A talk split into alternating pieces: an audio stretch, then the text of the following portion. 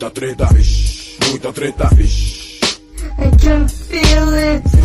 Muita treta, vixe, muita treta. Eu estou sentindo uma treta. E aí, pai, beleza? Beleza, filho, e tudo, tudo certo? Certo, e você, a procura da batida perfeita? Sempre, rapaz. E aí, como é que tá o colégio? Ah, o colégio tá bem. Eu que você sabe como é que é, né? O jogo começou. Salve, salve, moçada! Salve, salve, rapaziada! Meus queridos ouvintes do Treta Talks, o podcast do treta.com.br, o seu podcast sobre a vida moderna, contemporânea, atual, atualíssima. Aqui quem tá falando é o Ivo Neumann e hoje eu tô aqui com essa bancada completa e à minha direita um Bundesgirl do Treta Talks, Laura Cristiana. Oi, ouvintes, tudo bem com vocês? Quanto tempo? Belezura, Laura? Tudo jóia, tudo tranquilo. Tô até desistindo de fazer a nossa conexão aí com a pergunta sobre Brasília, porque eu acho que não é um bom momento para perguntar sobre esse Distrito Federal Então, maravilhoso. Na verdade, desde que o Lula foi solto, eu tô enxergando a vida com mais cor, né? Assim, um as flores mais aí. vermelhas. É, tá tudo muito tranquilo. Eu não tenho nada de ruim pra dizer dessa vez. Olha aí, gente, Laura Cristiana começando o programa com a energia o quê? Lá no alto, lá em cima. Eu vou aproveitar para chamar o gerente do Treta Talks, Dr. André Escobar. Salve, treteiros! Que saudade! Beleza, doutor? Tudo certo em São Paulo, né? Beleza. Vou nem perguntar também. Que Beleza. Lula livre, agora o arco-íris está pairando em todo o território nacional. Não é isso? Brilha uma estrela lá. um brilho uma estrela.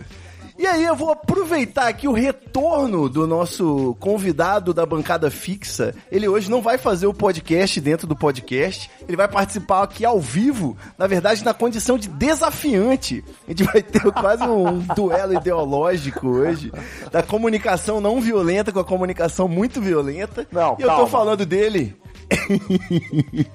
Doutor Marco Melo. Salve, salve, rapaziada. Tô de volta aqui agora. Mas, ó, não começa com essa palhaçada, não, hein? Que não, comunicação muito violenta com filho e com criança é um bagulho que não funciona. Então, as coisas certas nos lugares certos. Olha aí, excelente. A gente abre uma exceção aí, como a gente falou. A gente tem toda uma delicadeza reservada aí pra nossa própria família, pra poder sentar o pau no resto da sociedade, né, de um modo geral. A, a agressividade tem que ser guardada pros momentos certos, pras pessoas certas. É isso aí. E eu agora vou poder finalmente fazer uma apresentação no nível do grande comunicador desse país, Fausto Silva. Eu vou apresentar ele como é devido aqui, nada de, de cargo profissional, né? Essa coisa do paulista que já se apresenta dizendo a profissão.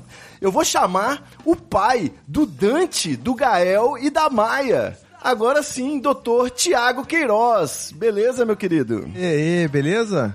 Muito feliz de estar aqui com vocês. Já tô sabendo então que é com o Dr. Marco ali que eu vou ter que tretar pra caralho hoje, Não tem né? treta, não. Eu vim só aprender aqui, hoje. Aqui, não, vou aqui, eu, essa porra de comunicação não violenta é minha- é assim mesmo, cara. Só com criança, com adulto é porrada mesmo, cara. É, tiro, porrada e bomba, é isso aí. Isso aí não. Mas eu devo admitir que, pô, depois que o Lulinha foi solto, né, não tenho nem mais tanto motivo pra ficar Não agressivo tem, com as é- pessoas. é só eu tô risada, tão. é só tô na paz. Que maravilha, essa bancada tá toda paz e amor hoje. A gente tá igual em 2002, né? O próprio Lulinha Paz e Amor reinando. E, bom, galera, 2019 foi um ano intenso que felizmente já tá se encaminhando pro final, como a gente pode perceber aí pela temporada de festas e tradições que se iniciaram, né? A gente teve o Halloween, que é uma tradição cada vez mais forte aqui no Brasil. Pessoal que teve aí na festa da Anitta sabe do que eu tô falando. E a gente teve aí uma outra tradição também que vem crescendo, ganhando terreno progressivamente no Brasil, que é o especial RPJ aqui do Treta Talks. Vocês ouviram aí nosso RPG jamaicano. Você já sabe que é porque o bom velhinho já tá começando os trabalhos de fim de ano, né? Mas antes, a gente vai passar por mais um período desse marcante aí de fim de ano pela frente, né? Você sabe do que eu tô falando, doutor Escobar? Olha, Ivo Neumann, de acordo com o meu calendário aqui, se eu não tô enganado, é o aniversário do Treta. Aniversário de 14 anos no final de novembro, não é isso? Olha aí, rapaz, 14 anos de treta.com.br. É muito tempo de site, hein? Desde 2005 no ar, nessa internet de meu Deus. Mas não é isso não. Não é isso não. Além do aniversário do Treta, tem outra data muito importante no fim do ano do, do brasileirinho aí, no fim do ano do, do cidadão do mundo, que não é só do Brasil, Eu né? Já sei. Se você assiste série, você sabe que agora é época de ação de graças. É isso, então. Ação de graças não, não tá pegando aqui no Brasil, não. A gente tá devagar com esse negócio de agradecer a Deus e comer peru antes do Natal, né? Eu acho que o brasileiro só tem dinheiro pra um peru por ano. Então a gente não conseguiu se adaptar a essa. Tem que economizar no peru, é isso? É, mas é quase isso, tá? Você bateu na trave porque eu tô falando aqui de uma tradição que o brasileiro adotou com tudo. Ela começou desde os anos 90, lá no comércio dos Estados Unidos. Já sei. Sabe já que eu sei, tô já sei. Já sei. É Black Friday. Acertou, miserável! É isso aí, exatamente. Eu fui esperto agora, eu resolvi ler o roteiro aqui, tá escrito. roteiro? Eu não sei do que, que você tá falando, não. Não sei que roteiro aí. Bom, enfim, a Black Friday já virou uma tradição pro brasileirinho. E, inclusive, tem umas pesquisas atuais aí que indicam que o brasileiro, ao invés de se programar na Black Friday para comprar os presentes de Natal, né, antecipado, ele usa a Black Friday pra trocar de celular, pra trocar de notebook, comprar uma TV maior. Ou seja, pra comprar presente pra ele mesmo, né? Quer dizer, então, que ele aproveita a data pra comprar o presente antecipado pra ele mesmo, e aí, na véspera de Natal, ele vai lotar a loja da Hering pra comprar a camiseta do amigo secreto, comprar par de meia. É isso? É, aí é que tá, meu querido. A gente tá pra fazer 10 anos de Black Friday aqui no Brasil. O brasileiro já tá nessa brincadeira aí desde 2010. Então já deve ter dado pra aprender alguma coisa, né? Não é possível. A gente tem que se programar com alguma antecedência pra não cair nas mesmas ciladas que caiu nas promoções de Black Fraud, né, dos anos passados. Isso. Lembra de 2010, que era tudo a metade do dobro? Exatamente, é? Agora já tem a metade do dobro com 25% de desconto. É evolução da coisa. Os caras estão apelando, né? Tudo uma, uma manobra, uma acrobacia pra fazer o consumidor se sentir pagando menos, mas nem sempre, né? Uma das armas que o consumidor tem na mão, porque o consumidor é o lado hipossuficiente da relação, né? O consumidor precisa se armar pra poder não ser enganado. É, brasileira, só de você morar no Brasil, praticamente você já tem o, o seu documento, é o papel de trouxa, né? então, pra não fazer besteira, de novo na Black Friday, você que andou comprando aí promoções de tudo pela metade do dobro nos anos anteriores, a gente vai deixar uma dica matadora aqui, que é uma ferramenta de alta tecnologia, o aplicativo de desconto chamado Promobit. Muito bem. Inclusive, eu queria deixar a dica aqui. Não é pra ninguém em especial, não. Mas eu queria deixar a dica, se você quiser trocar os microfones da bancada do seu programa, tá aí uma oportunidade. tá precisando, né, Escobar? É, só uma dica aí. Não, calma, Escobar, calma. Vamos, vamos falar aqui pro público, depois a gente conversa sobre esse assunto interno aqui do, do podcast. Calma aí que, digamos assim, bom, então tá bom. Vamos fingir que a gente realmente está em busca de um microfone. Eu vou usar como exemplo pro ouvinte entender como é que funciona o Promobit. Como é que eu vou fazer para achar um microfone com preço bom de verdade na Black Friday? Não sei, me conta. Estou muito interessado nisso. tá interessado, né, safado? Eu, bom, eu vou baixar o aplicativo Promobit ou então eu vou entrar no site promobit.com.br, porque ele funciona também pelo navegador, é muita tecnologia, e lá existe uma ferramenta que é a minha favorita, chamada Lista de Desejos. Você simplesmente cadastra lá na lista de desejo o, ou a palavra microfone para receber todos os microfones, ou você já bota o modelo que você quer lá de microfone que você pesquisou que é bom para fazer um podcast, e aí você já anota lá o modelo. Quando tiver esse preço desse produto aí que você botou em promoção, aqui até a Black Friday, esse, a tendência é esse preço cair, né? Black Friday geralmente tem desconto Sim. em quase todos os produtos. Então, você cadastrou na lista de desejos, até chegar a sexta-feira aí do dia 29 da Black Friday, você vai receber aviso quando esse produto estiver em promoção. E assim, não é papo de receber spam, não. Você se cadastra e nunca mais consegue parar de receber aqueles negócios. Não. É, o Promobit é uma comunidade de consumidores que trocam dicas de promoções e cupons de desconto de verdade. E tem uma equipe, né, no site, é uma empresa, que eles fazem toda a curadoria das promoções. Eles só aprovam manualmente o que for realmente vantagem para o consumidor, o que for link de loja segura, né, para ninguém cair nenhuma roubada. Então é um ganha-ganha. A gente tem a comunidade do pessoal botando as dicas e tem a curadoria da equipe do site fazendo essa triagem, né? É, e o Promobit não é exatamente como uma vitrine que as lojas, as empresas colocam as próprias promoções, né? É mais Não. um sistema de fórum, então a comunidade vai Exato. entrando, vai interagindo e os tópicos mais quentes sobem pro topo da lista, é aquele sistema tipo um Reddit, não é isso? Isso, aí no que tá por cima você sabe que é o mais quente, né? E você vai dando uma olhada em todas as promoções. Eu fiquei sabendo aí que no ano passado foram mais do que 6 mil ofertas na Black Friday. 6 mil promoções que apareceram no site depois da triagem, né? Então você imagina que a expectativa para esse ano é ainda crescer mais 50% esse número. A gente deve chegar a quase 10 mil promoções. Você não vai perder, é melhor você já botar o Promobit no seu celular aí para não perder nenhuma oportunidade. É muita coisa, é muita promoção, cara. Eu acho que dentro dessas quase 10 mil ofertas, deve ter uma oferta de microfone pra bancada do seu podcast. Você aí, produtor de É, conteúdo. Se Deus quiser, né? Tomara que não, mas se Deus quiser, vai aparecer uma boa promoção de microfone pra gente poder melhorar o áudio aqui dessa bancada.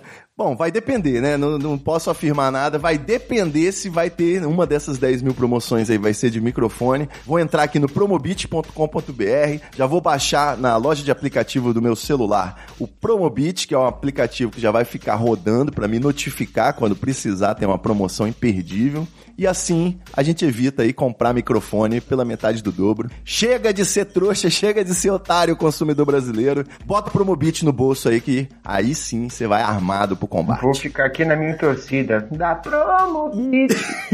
Na Na Promobit. Promobit! Será que ainda pode usar o- a vinheta clássica, o jingle clássico do Eu acho que Promobit? quando você abre o site da Promobit tinha que tocar música. Isso não é uma vinheta, é um hino. Aquele site que toca música no fundo e você fica desesperado querendo saber de qual Muita aba. década de 90, né, cara? Vamos deixar essa recomendação aí, essa dica, pessoal, do Promobit. Quando abrir o aplicativo, já começa o Luigi cantando. A Promobit. Show de bola, valeu, Escobar. Vamos pro episódio agora. Use não se irrite. Tem muitas promoções na Promobit. Você usou e não se irrite. Compra o que você quiser. Tem várias promoções. A malandra.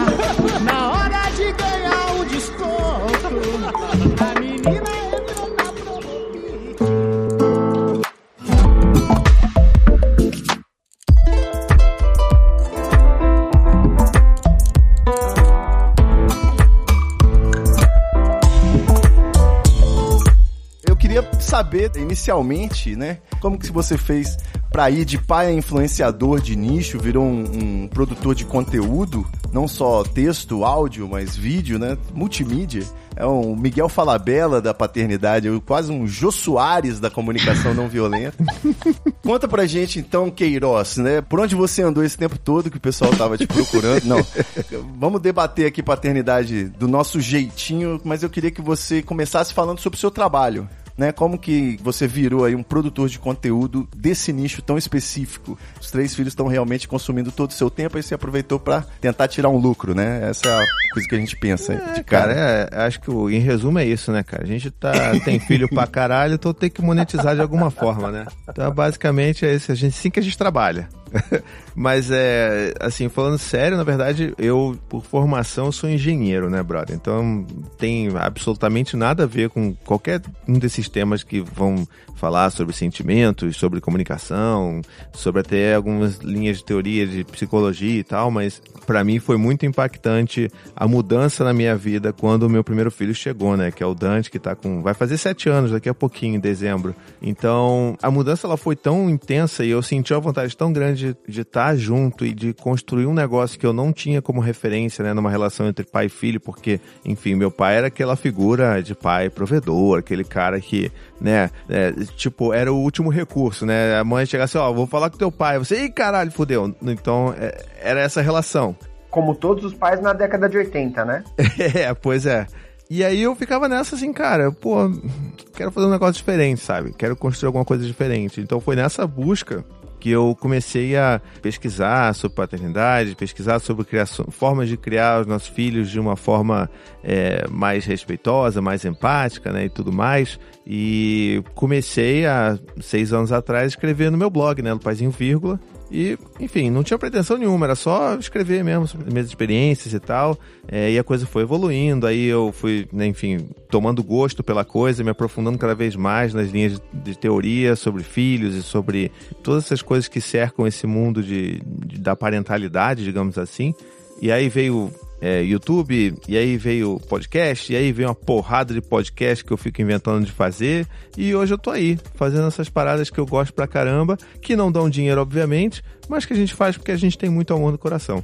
E o- os podcasts são todos nessa área, não é isso? Você apresenta alguns podcasts, mas são todos nesse nicho da criação, né? Do criação com afeto, educação com afeto. Isso, isso, isso. É, o, é, o meu podcast principal é o Tricô de Paz, né? E, na verdade, ele, ele vem para uma conversa um pouco mais ampla sobre paternidade de forma geral. A gente chama outras pessoas para compartilhar suas visões de paternidade. A gente já teve alguns convidados globais, tipo Lázaro Ramos. Tipo, até hoje eu não acredito que ele separou uma hora da vida dele para falar com a gente, tá ligado? Mas é, a, gente, a gente fica nessa expectativa de tentar também trazer o diálogo sobre filhos e parentalidade pros homens, né? Porque a gente sabe que a gente vive numa sociedade machista pra caralho e que os caras não estão nem aí pra conversar sobre filhos ou pra trocar ideia sobre como é que é você ter filhos, as dificuldades, as alegrias e tal. Inclusive, parte da minha motivação pra começar o tricô foi justamente essa, porque nas minhas outras mídias, a maior parte das pessoas que me acompanham, que me seguem, são mulheres. Eu falei, porra, cara, eu preciso arranjar um jeito de conversar com os caras, porque eu preciso trazer os caras também pra conversa. É parte da minha proposta. E foi aí no Tricô que eu consegui realmente conseguir pela primeira vez é, ter um, um acesso né, de consumo de conteúdo por, pela maioria dos homens, né? Então, é, é, também vem muito nessa de botar os homens numa roda pra conversar sobre todos esses assuntos. Ao invés de ficar falando só sobre, sei lá, é, pornografia, futebol, e política, Fórmula né? 1. Não, e esse nome tricô, ele é ótimo, né? Porque ele já provoca aí a masculinidade frágil já, porque o É. tricô também é uma coisa em tese vista como feminina, né? Como a criação dos filhos. Pois Felipe, eu quero fazer uma denúncia. Manda bala. Porque o tricô, ele, o tricô ele tem uns episódios curtos também, uns episódios de discussão sem convidados, sem grandes temas. Você sabe como é que chama?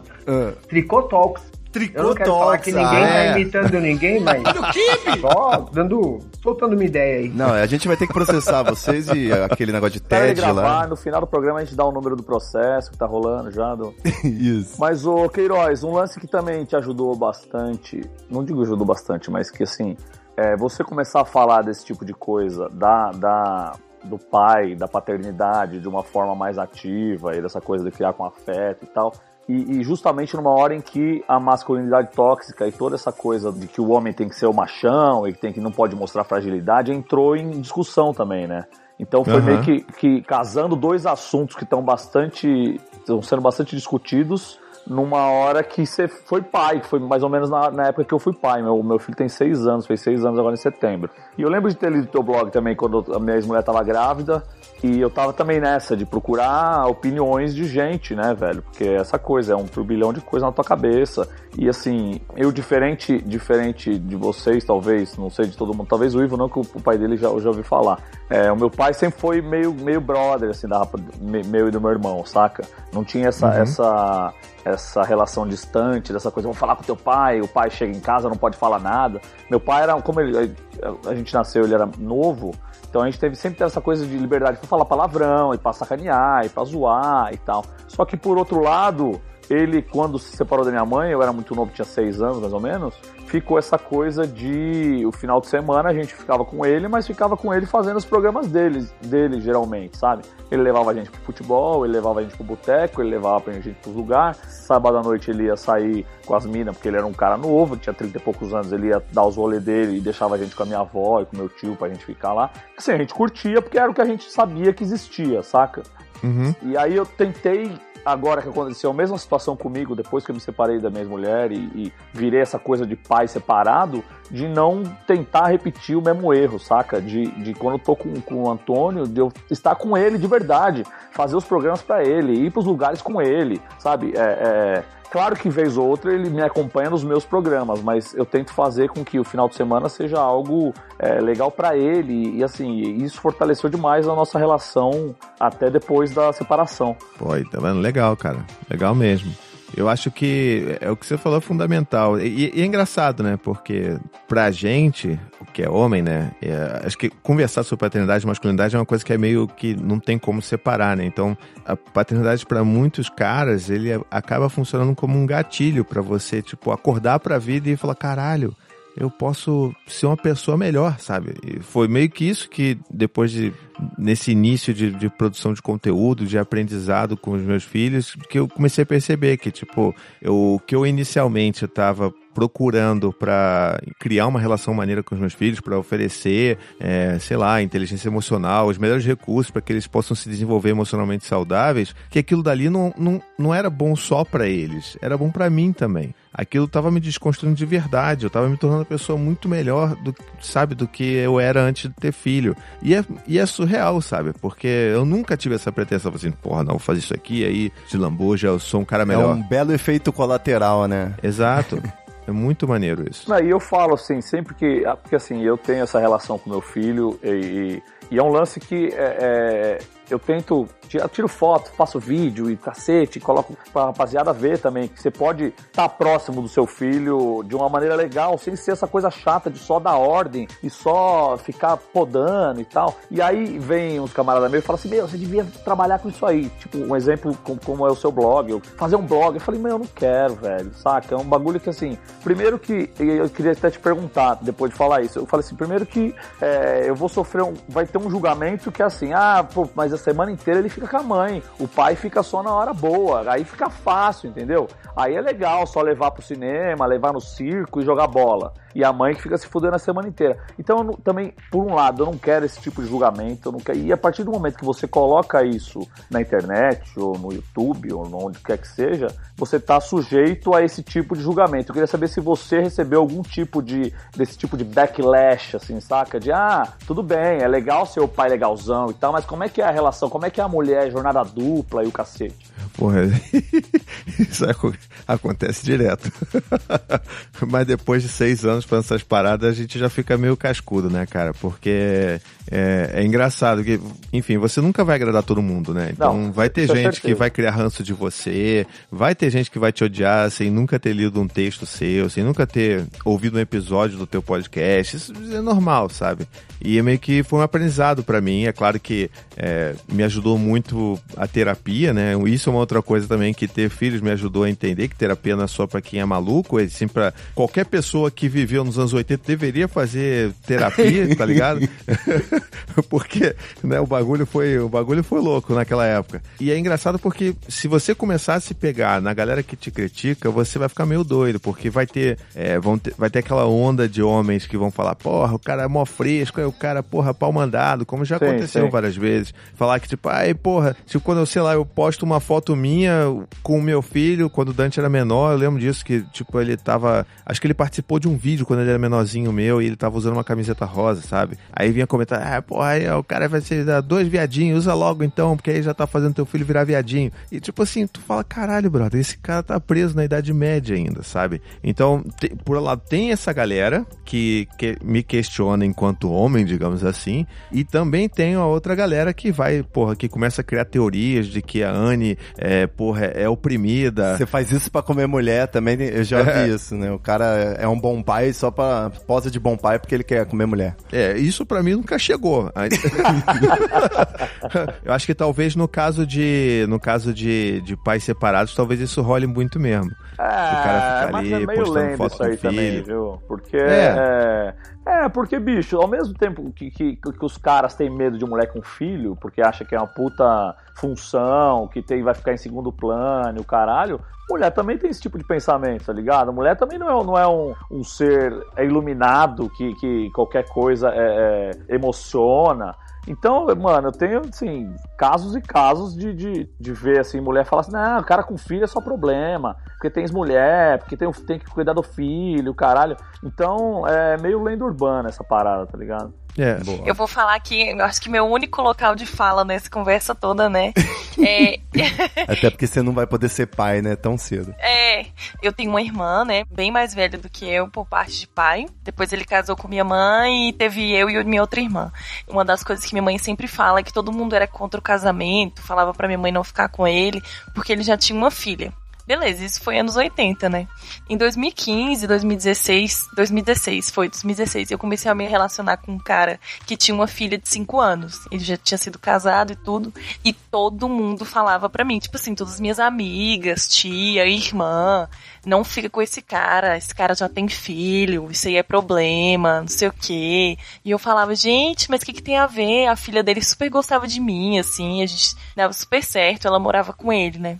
E vez ou outra só, assim, que a ex-mulher tinha algum problema, mas era besteira.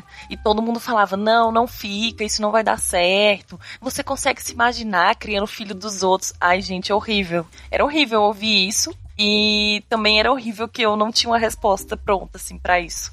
Porque eu ficava olhando assim, pô, será? Tipo, deixa entrar na mente mesmo, confesso.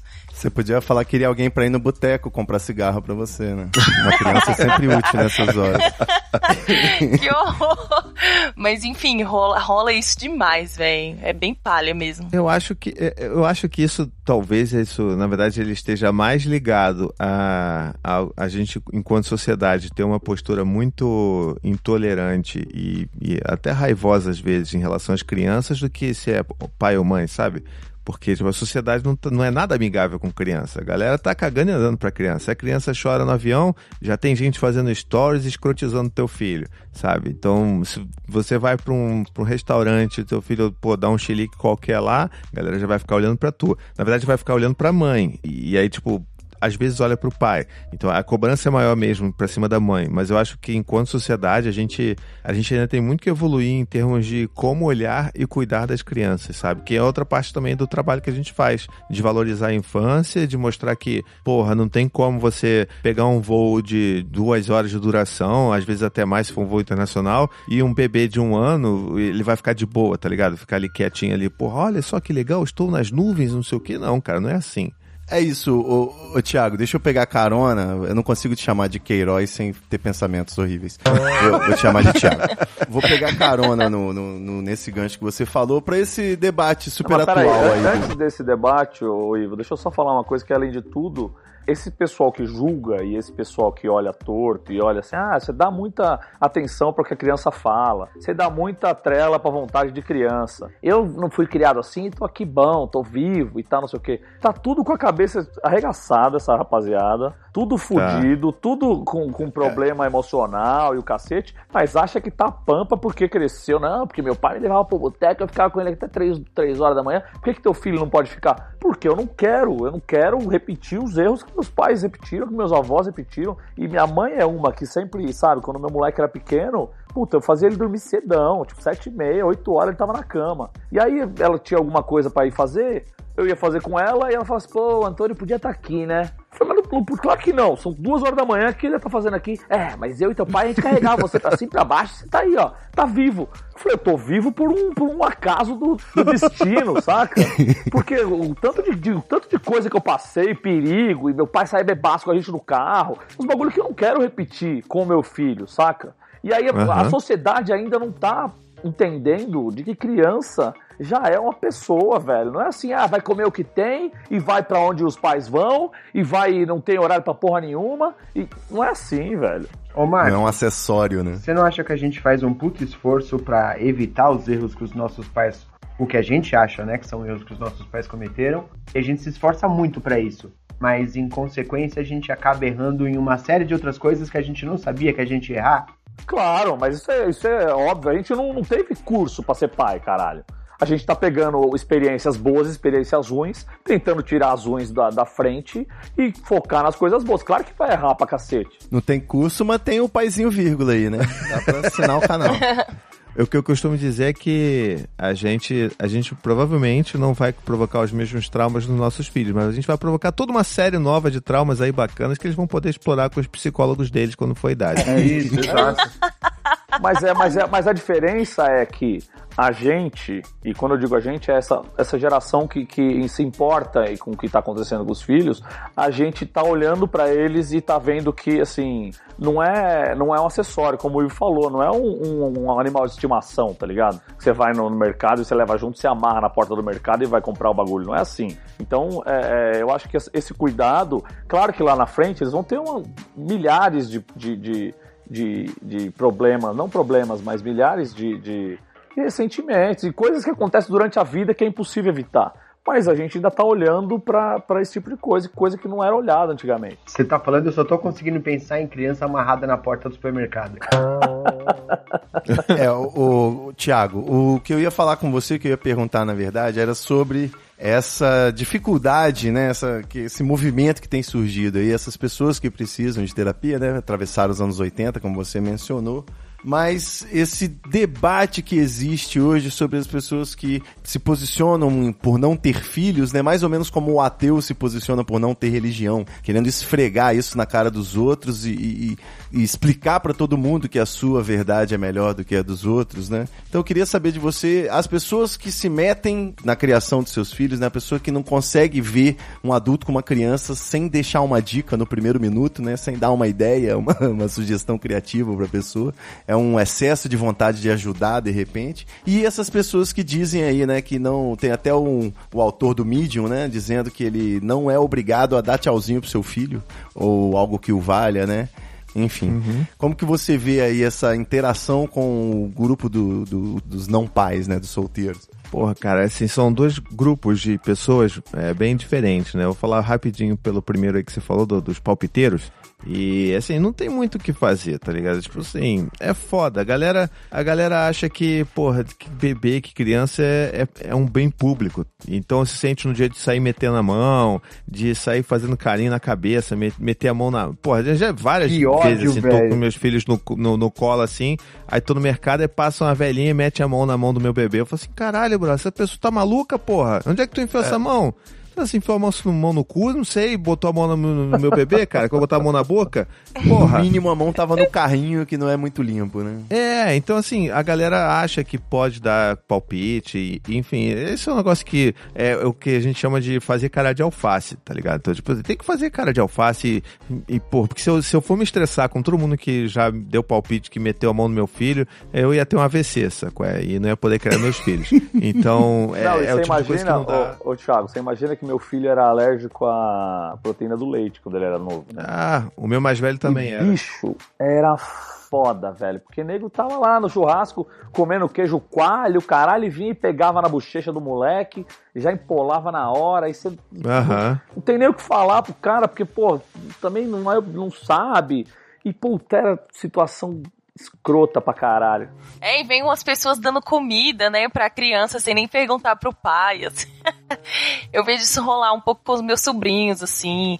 Já chega o pessoal dando um monte de coisa e a criança come, né, claro. Não, e mesmo Depois em passa casa, velho. Minha mãe ficava assim. Nossa. Não, mas não pode dar nem um pouquinho de leite pra ele. Não vai fazer mal. Pô, que parte você não entendeu que é uma porra de uma alergia? Não tem pouquinho ou muito. Aí já ficava, ah, mas pai, que eu não posso falar nada? Que eu não posso chegar perto desse menino? Falei, se chegar perto você vai fazer bosta, quer dar leite na boca do moleque. E eu que sou ruim ainda na história? Aí já dava crise familiar. Ah, porque você não vai trazer esse moleque mais aqui? Eu falei, eu vou parar de trazer. Você quer dar o todinho pro moleque que tem alergia, caralho? Não, Você pode dar se você quiser, mas o meu filho vai cagar sangue, porra. É, você quer que ele vai cague cair sangue? duro aqui do teu lado. não dá, velho, não dá. Eu já tô nervoso, É pode foda. lembrar, velho.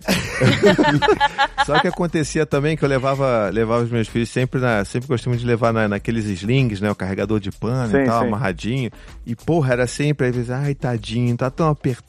Aí estava dormindo, então, ai tadinho, olha, tanto tá apertado, dormiu. Aí eu falei, pois é, ele tá tão sufocado, né, tá, que morreu sufocado. Aqui eu continuo carregando porque ele tá quieto. Ele desmaiou. Tá dormindo porque ele não consegue respirar direito, É, né? Pra ele desmaiou de exaustão. É, sei lá, porra.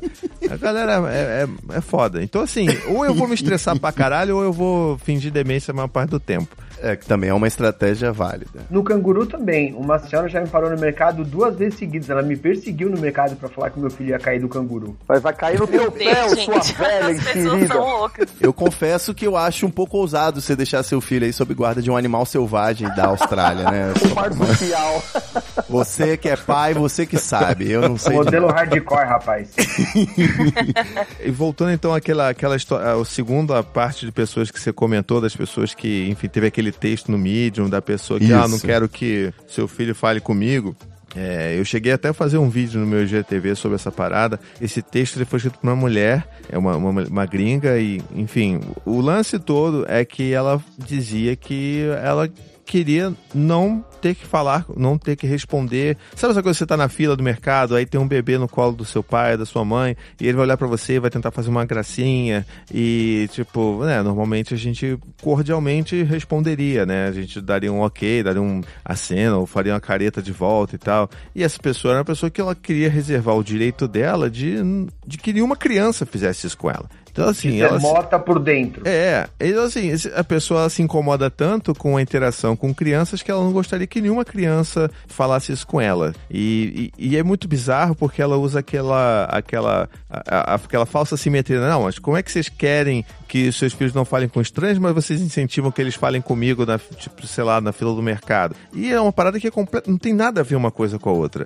Eu, eu falo com todos os meus filhos que eles não podem falar com estranhos, mas em situações, tipo, eles estão na escola, se eles estão, né? Tipo, se essa mulher tivesse na porta da saída da escola dos meus filhos e querendo fazer interação com eles, aí isso sim eu achar creepy pra caralho, entendeu? Agora, se eles estão no meu colo, comigo, no, no shopping, no, no, sei lá, no restaurante, e eles querem cumprimentar essa pessoa, porra, né? É outra, é outra situação. Eles não estão falando com estranhos, eles estão ali comigo e estão querendo interagir. E meu filho perguntou pra mim essa semana isso. A gente tava indo na feira e eu passo na rua aqui do. do moro, moro do bairro do Limão, eu passo na rua aqui, tem, meu, tem uma parte de gente que mora nos prédios aqui, que a gente acaba cruzando na rua e tal. E geralmente fala bom dia, boa tarde e tal, não sei o quê. E ele me perguntou isso, falou assim: você conhece essa pessoa? Eu falei, não.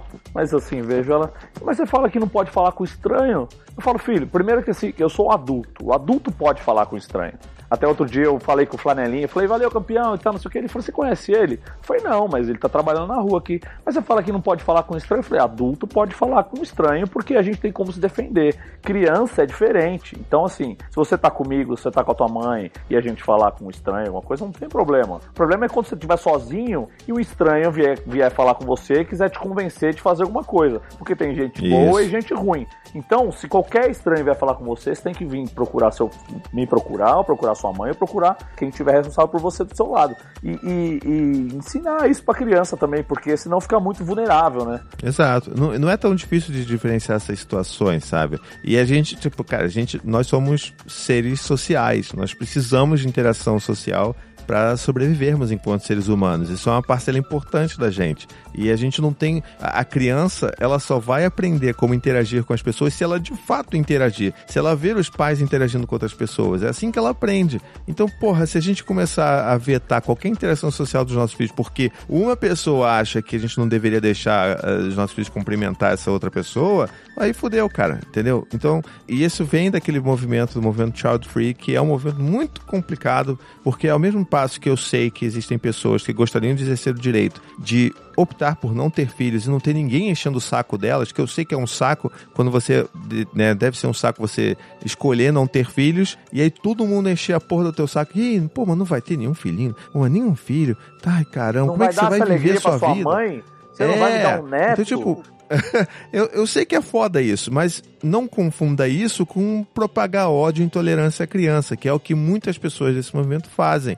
Então, tipo, são duas coisas completamente diferentes. Mas é claramente uma pessoa que não sabe viver em sociedade, né? Uma pessoa que quer se reservar o direito de não olhar pra uma criança, é a mesma, pode ser uma pessoa que chuta um cachorro na rua, que essa coisa, ah, eu odeio gato. Se eu vejo gato, eu já tá com um chinelo logo e não sei o quê. Cara, a vida não é assim. Você não gosta de gato, não olha pra porra do gato, sabe? Você não, você não gosta Não de tem um criança. Gato. É, exatamente. Se você não gosta de criança, pô, tá bom. Evita em lugar que tem criança, então, e não enche a porra do saco de todo mundo. Mas não vem querer cagar a regra de que, ai, porque eu não sou obrigado. Vai tomar no cu, o que, que custa? Vai morrer também se der um tchau pra uma criança, vai se lascar. E tem aquela máxima também, né, cara? É, todo mundo acha socialmente aceitável você fazer um texto desse.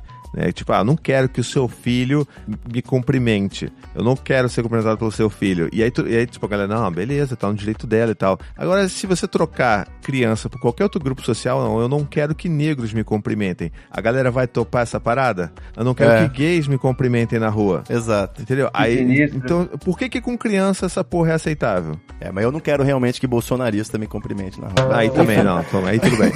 Mas esse bolsonarista nem é gente, né, cara? Então tudo bem. É. Tiago, eu acho que ficou bem claro, pelo que você já falou até agora, mais ou menos, o que, que a gente é, espera, né, do, do, dessa ideia de criação com apego que era é um grupo, né, que você tem no Facebook, e foi base aí de todo esse seu projeto aí. Uhum, Eu queria uhum. que você falasse do, do cerne dessa proposta aí da criação com apego, mas já da perspectiva marcomeliana aí, que é algo que eu também tinha pensado, que é o seguinte, até que ponto essa proposta, essa forma de criar os filhos mais afetuosa, mais sensível, mais respeitosa, ela é viável no dia a dia?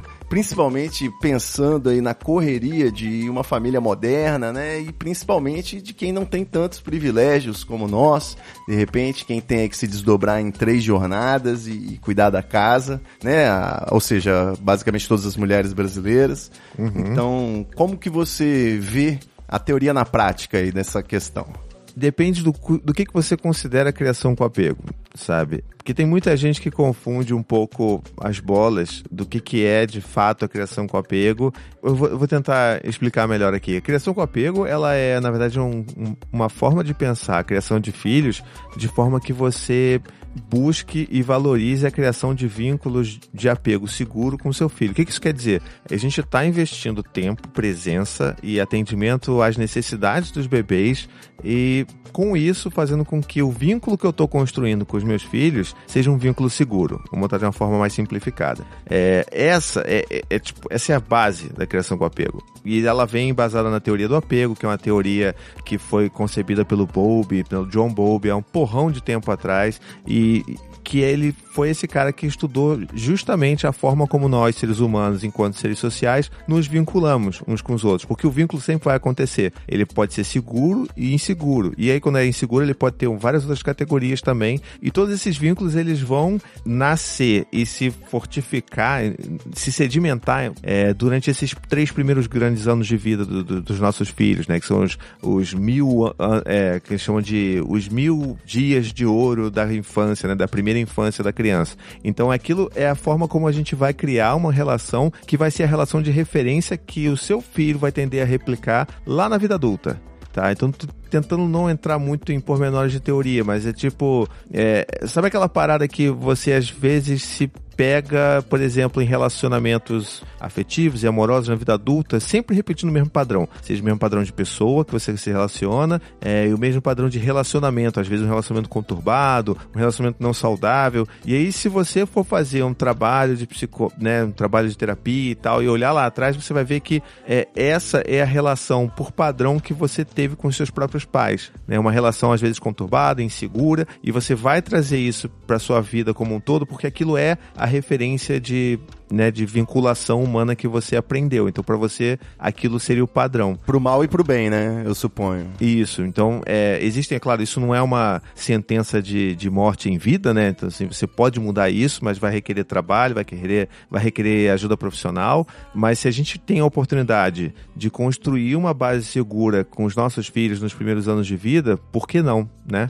Então, essa é a base do negócio. E como é que a gente atinge isso? A gente atinge isso atendendo basicamente as necessidades dos nossos filhos. O que, que eu quero dizer? É, se, porra, se o teu filho chora é, enquanto bebê porque ele tá precisando de colo, você vai lá e dá colo para aquele bebê. E aí você tá ajudando aquele bebê a se sentir seguro no mundo e se sentindo seguro com você de que você vai atender as necessidades daquele bebê. Se ele chora porque ele tá com fome, você vai lá, a mãe vai lá e pega e dá peito. E se ele tá se sentindo inseguro ou com frio de noite, ele acorda e chora, você vai lá, pega aquele bebê e bota perto de você. Então, é, é basicamente isso, o, o- sabe, o coração da criação com apego. Então, assim, não tem.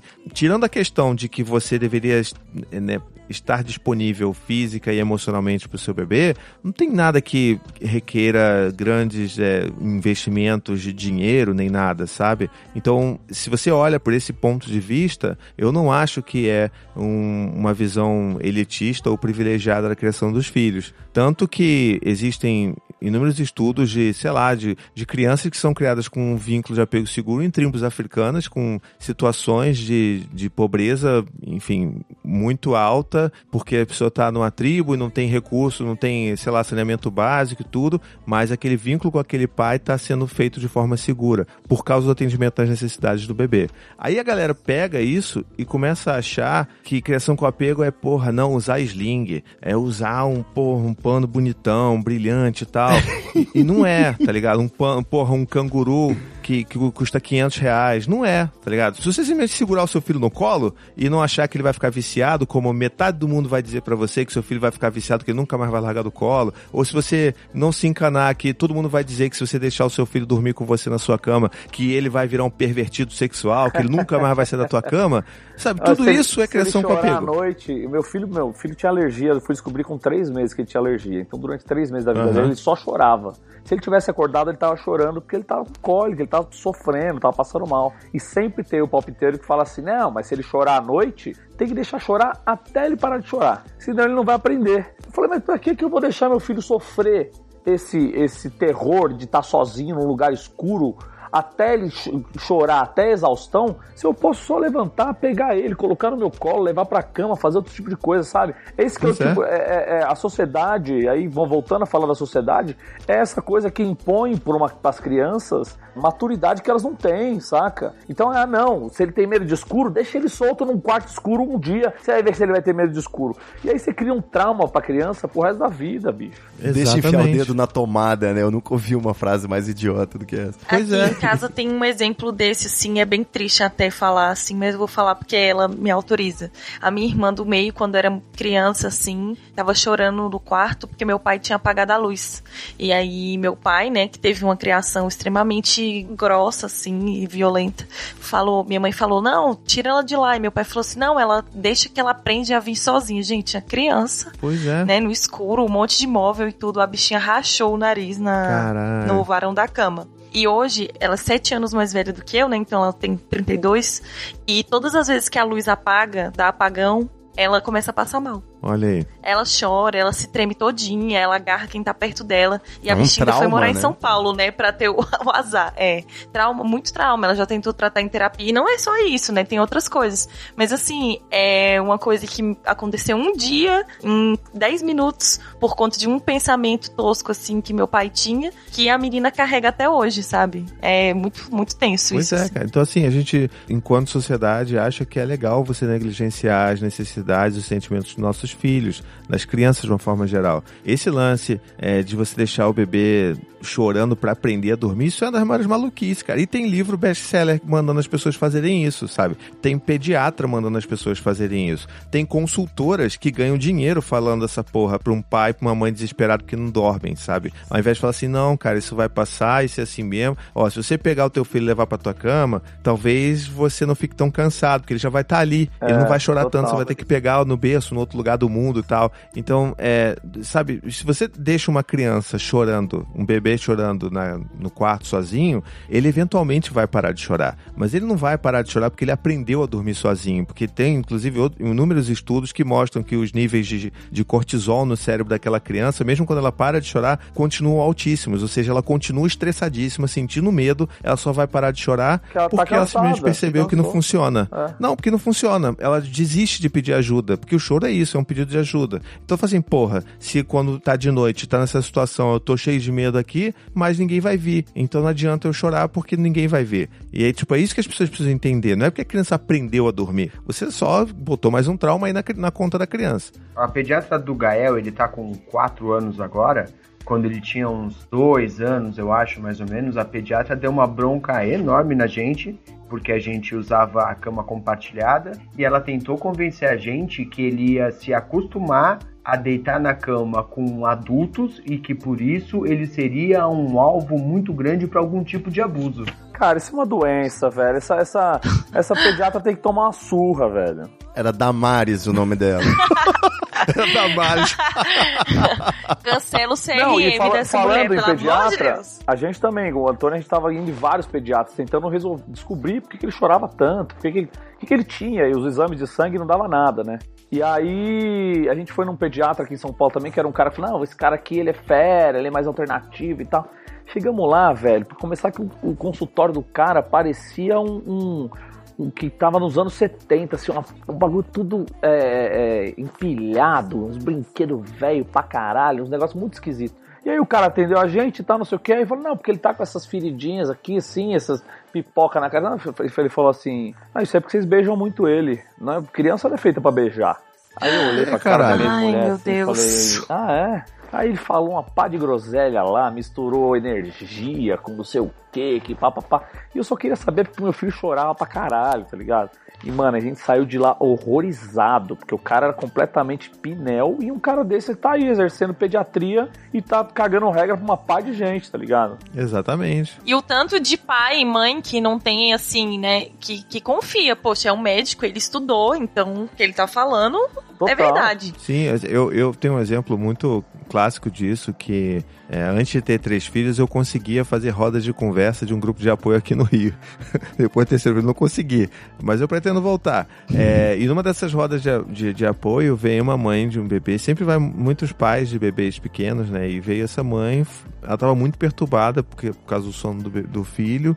E tava nessa, nessa, nesse conflito. Olha, olha, olha que bizarro, né? Aquela mãe, ela queria estar perto do bebê, mas ela sentiu uma pressão tão grande do pediatra dizendo que o bebê tinha que ficar sozinho no quarto, mesmo que estivesse chorando, você ficava ali do lado de fora da porta, que tipo, era uma situação bizarra que por causa da fala do pediatra, aqueles pais ficavam na porta do, do sabe, do quarto do bebê, o bebê lá dentro chorando e a mãe sentada no chão, tipo, chorando desesperada. Até que um dia ela não aguentou mais e entrou e resgatou o filho, sabe? Então, tipo, olha o nível de insanidade que você coloca os pais, os seus filhos, por causa de um conceito idiota desses, sabe? Já tá na hora de acabar o mito do médico inteligente, né? Junto com É. o idoso sábio. É, é tipo se tá na internet é verdade, né? Não, se o médico falou é verdade, para. Não, é. e assim, tem que, tem de que. E não é só médico, é juiz, é advogado. é- Uhum. essa galera tem, quer dar uma carteirada e fala com a propriedade que, assim, quem é leigo e quem não sabe, quem não busca várias fontes pra saber do que tá falando, cai na conversa desse povo. E aí vira tudo aí. Um monte de pai frustrado,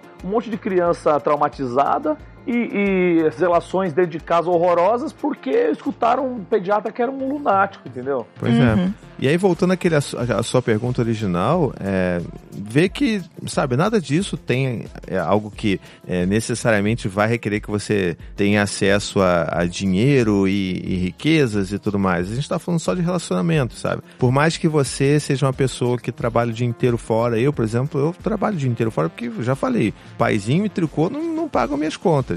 É, gostaria que pagassem, mas não pagam. Então, eu, eu trabalho o dia inteiro fora e aí quando eu chego em casa, eu vou ficar, né, eu fico a parte da manhã, aquela rotina da manhã de ir pra escola com os meninos. A Maia ainda é bebê, ela não vai pra escola. E a parte da noite, a rotina da noite, o sono, tudo fica comigo. Então, que pelo menos essa parte onde eu estou presente fisicamente, que eu também esteja presente emocionalmente, sabe? Disponível emocionalmente, que eu e que e essa relação que eu construa nos períodos que eu estou por aqui sejam afetivos, que eu atenda as necessidades deles, que eu ouça o que eles têm a falar e que eu não mande cala a boca, que eu vou, sei lá, engole esse choro ou, sabe, se vira. É, é, é o que você faz quando você tá perto que faz a diferença na relação com seu filho. Não se você vai comprar sling caro, não se você vai fazer, porra, teu filho vai usar fralda de pano, e aí você vai comprar as fraldas de pano importada, que não sei o que lá, e tudo mais, e vai, sei lá, botar seu filho pra fazer chantala, vai fazer curso de chantala, curso de não sei o que chantala é tipo massagem em bebê, tá, gente? Então você vai comprar, sei lá, vários eh, aromas essenciais e vai fazer um negócio muito, muito riponga, high-tech, não sei o que. Cara, isso aí nada disso é criação com apego. Nada disso, entendeu? Então quando a gente entende o conceito básico da criação com apego, a gente vê que não, não tem muito disso. É, a, a não ser o próprio acesso a esse conceito, né? Que também. Exato. Mas não vamos radicalizar. Não, Eu não, é, to- é que- total isso, isso. Isso que você falou é importantíssimo. E é justamente por isso que, se você for ver qualquer coisa que eu faça, nunca foi cobrado nada. E nem vai ser. Você fala, ah, tem que fazer o curso do paizinho e tal. É, é justamente por isso que eu nunca fiz um curso online. Esse conhecimento tem que ser universal, né? É, é a minha parte de tentar ajudar. Eu sei que, tipo, a internet não consegue chegar em todas as pessoas, em todo mundo, mas pelo menos o que está ao meu alcance de fazer, eu sei que eu tô fazendo, sabe? Não, Ivo, e tem o outro lado também, que acesso não é tudo, né? Você vê um monte de pai aí que relega a criação dos filhos às babás e às mães e à escola. Exato. Que a criança fica, sei lá, 15 horas do dia na escola, chega em casa para dormir, no outro dia vai pra escola e final de semana fica no colo da babá o tempo inteiro. E não é dinheiro e acesso à informação e acesso às coisas que faz alguém criar uma criança com apego ou não, saca? Eu acho que assim, o, o, conceito de criação com apego tá cada dia mais em voga e tá, tem mais gente falando sobre isso. Eu vejo cada vez mais, por mais erros que cometam, mas meus amigos, por exemplo, que são de periferia e tal, que criam seus filhos com o máximo de carinho possível, às vezes, claro que com erros e com, com errando a mão ali na, na autoridade e tal, mas que tem uma relação muito mais próxima com os filhos do que tiveram com os pais, que é essa coisa de não repetir o erro do pai e não ter a relação que teve com pai, ou até, até repetir se foi boa, repetir mas é bom que esse assunto esteja cada vez mais por aí, entendeu? Que apareça na televisão, que tenha matéria no Fantástico e o cacete, porque isso precisa chegar em mais gente. Exatamente estou chegando à conclusão aqui então de que o, esse assunto é repleto de mitos, né? Basicamente, o Tiago desvendou aí o, o, mito do vício em colo, de dormir na cama dos pais junto, e o próprio mito então de que seria um privilégio, né, social, é um elitismo aí, você ter essa abordagem sobre criação com afeto. E eu queria então saber se é um mito também essa conclusão que as pessoas, que o senso comum tem apontado, né, de que a, a, o mertiolate ter deixado de arder fez diferença e hoje a gente tem uma geração mimada. Os millennials e a geração Z seriam pessoas mimadas justamente por iniciativas como a sua, Tiago, de criação com afeto, é isso mesmo? Eu acho que tu já tá ligado que isso é mito, né? Mas e aí, como é que como é que é? Você tem que dizer não, né? Ah, com todo o afeto, com todo o jeitinho, mas você tem que ter uma disciplina. Como que é essa parte do endurecer sem perder a ternura, né? E a gente já faz o gancho para outro tema que é a palmada. Como que você é, vai negociar um, uma punição, um né? Já que, que não, não um castigo físico, mas outros tipos de castigo, né? Como que fica a educação para você não ter um. não tá compactuando aí com uma, uma pessoa que seria mimada, né? Não sei qual seria outra expressão para mimada. Tá, é. Porra, esse assunto aí, caralho, é. já é umas duas horas de conversa fácil. mas, mas é, vamos lá. É, dentro da criação com apego, a gente tem o que a gente chama de disciplina positiva. E é basicamente o que vai falar sobre tudo isso que você perguntou, né? Que vai te ajudar a entender isso. É, como a gente está nesse conceito de que, bom, a gente tem nossos filhos, a gente quer construir uma relação de segurança baseado no respeito mútuo, no diálogo e tudo mais, não faz muito sentido, primeiro, bater nos meus filhos, porque, né, enfim, se você dá palmada no teu filho, você só está ensinando para ele que numa disputa de poder, é, quem tem força, quem, quem é mais forte vai ganhar. Ou que, pior ainda, que é ok você utilizar a violência física para resolver um impasse entre duas pessoas. E mais ainda, naturalizando uma relação de abuso de violência com um amor, né? Porque imagina se você é uma criança e é aquele adulto que você ama tanto, que é, é o centro da sua vida, que é o seu pai, que é a sua mãe, que você olha como modelo de vida e ele te bate, mas peraí, mas ele me ama, mas ele tá me batendo. Então, peraí, tem uma associação aqui. Eu acho que. Eu posso amar e bater, né? É, a, a, o, o, bater também é uma demonstração de amor. E aí você cria essa conexão muito cagada, obviamente. E aí você tem essa pessoa que cresce e acha que, enfim, a violência é algo que é possível e naturalizado. E aí essa pessoa, ela muito provavelmente vai se envolver em, em, em relacionamentos com violência, seja ela a pessoa violentada ou seja ela a pessoa violentando. Tem muitos casos, assim, muitos mesmo que eu já recebi de mulheres que falam que, porra, eu depois que eu descobri essa questão que eu tinha na minha própria infância, eu entendi por que, que eu me submetia a relacionamentos tão abusivos e tão violentos na minha vida. E foi só nesse processo ela entender a própria infância que ela conseguiu se libertar e descobrir que ela merecia muito mais do que isso. Mas essa plantinha foi semeada lá na infância dessa pessoa. Então é uma coisa muito perigosa a palmada por causa disso. E junto disso a gente tem também, obviamente, é, todas as outras ferramentas aí de coerção, de adestramento de crianças que eu gosto de falar, que é a, a punição, que é a recompensa, né? essa coisa do castigo. E se você parar para pensar, nada disso ajuda a criança a, a, a criar motivadores internos para ela poder decidir se ela vai fazer uma coisa ou não. Eu tenho sempre um exemplo clássico de tipo, eu tenho dois, dois filhos mais velhos e tenho uma bebê, né? Então os meus mais velhos eles têm a diferença de dois anos entre si, então obviamente que eles caem na porrada a maior parte do tempo, porque é normal de irmão, né? Sim. Eles vão cair na porrada.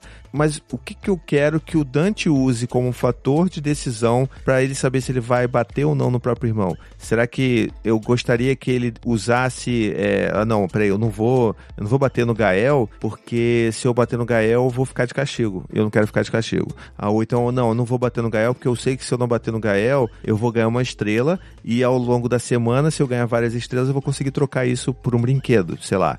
Ou será que eu não gostaria que o Dante parasse assim, não, eu não vou bater no meu irmão, porque todas as vezes que eu bati nele, eu vi que ele sofreu, eu vi que foi. O meu pai me ajudou a entender que eu estava descontrolado, que eu poderia ter pedido ajuda e ter usado a minha boca ao invés da minha mão, e que isso machuca, e que todas as vezes que eu machuquei, eu precisei cuidar do meu irmão para ele ficar melhor, pegando gelo, pegando qualquer outra coisa. Entende? Eu tô. É, existem dois focos de motivação aí. Quando você bota castigo, recompensa, a motivação ela é externa, ou seja, aquela criança ela nunca vai conseguir fazer um senso, ter um senso de automotivação Genuíno, interno, né? é genuíno, baseado nos valores que eu gostaria que eles cres- que eles tivessem. Então vai ser aquela pessoa que dificilmente vai, né? E isso acontece com a gente porque a gente foi criado dessa forma. Eu dificilmente vou exercer o melhor potencial que eu poderia exercer no meu trabalho, porque eu sei que eu posso, porque é legal, porque é importante. Se eu não souber que tem talvez aí uma promoção aí à espreita, ou se tem algum aumento de salário aí que eu poderia estar ganhando. Então, é, é, esse, é, isso fode nossa cabeça também em termos de automotivação.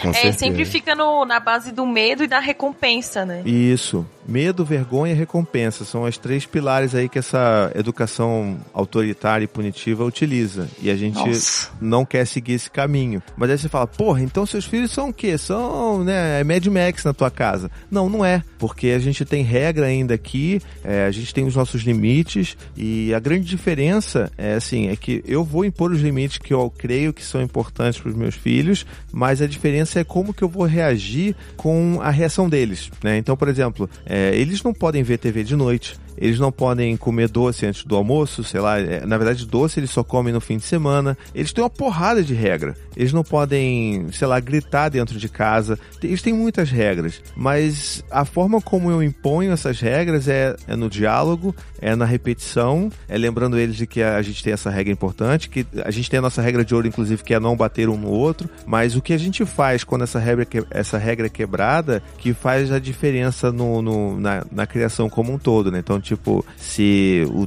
um vai bater no outro, eu vou parar, vou sentar, vou conversar, vou mostrar o que aconteceu, vou envolver os dois para que um cuide do outro. Sei lá, se porventura talvez usando essa outra regra do de que não pode ver TV de noite, se o Gael vem para mim e pergunta: "Pai, eu quero ver, quero ver Patrulha Canina, aquela diabo de desenho maldito". quero ver Patrulha Canina. Aí eu falo assim: "Filho, tá, olha, vamos ver aqui lá no, no céu. Tá tá de dia, tá de noite? Como é que tá? Não, tá de noite. Qual é a nossa regra de TV de noite? Não, não pode. Pois é, né, filho, não pode. Então, eu faço com que eles mesmos se lembrem dos nossos acordos e fica muito mais fácil pra eles seguirem porque eles, ih, caralho, é verdade. Eu, tipo, sabe, eu tentei empurrar essa, mas percebi que realmente não dá pra botar uma patrulha canina aqui agora. Isso não quer dizer que eles vão sempre, né, ah, não, tudo bem, meu pai. Poxa vida, que legal, você me ajudou. Não, às vezes o Gaio vai ficar puto, vai sair chutando, porra, como já chutou mesinha dele pra caralho, já quebrou pé de mesa porque ele fica puto e sai chutando tudo. E a forma como eu vou responder essa reação deles que faz toda a diferença. Eu poderia muito achar isso birra, né? Não, meu filho tá fazendo birra. Caralho, meu filho agora tá mal criado, vou ter que punir para que ele aprenda uma lição. E a gente esquece que, na verdade, o que que tá causando isso já é um sofrimento em si, né? O Dante tá tão, o Gael tá tão frustrado nessa situação, tá tão puto, tão com raiva e tristeza e frustração de que ele não pode ter aquilo que ele gostaria, que ele tá tentando extravasar isso da melhor forma que ele consegue aos quatro anos de idade, que é chutando, que é jogando as coisas longe, tudo mais. Então, ele já tá sofrendo ali. Então, o que eu tenho que fazer é acolher esse sofrimento e ajudar ele a desenvolver maneiras mais saudáveis e socialmente aceitáveis para lidar com isso. né? Então, eu vou ser o cara que opa, caramba, você ficou bravo mesmo, né? Vem cá, olha só, você sabe que se você joga o brinquedo no chão, pode quebrar, e às vezes quebra mesmo fala assim, olha, quebrou, agora esse aqui não tem como consertar, a gente vai ter que jogar fora. E faz parte da consequência natural dos atos dele. Eu não tô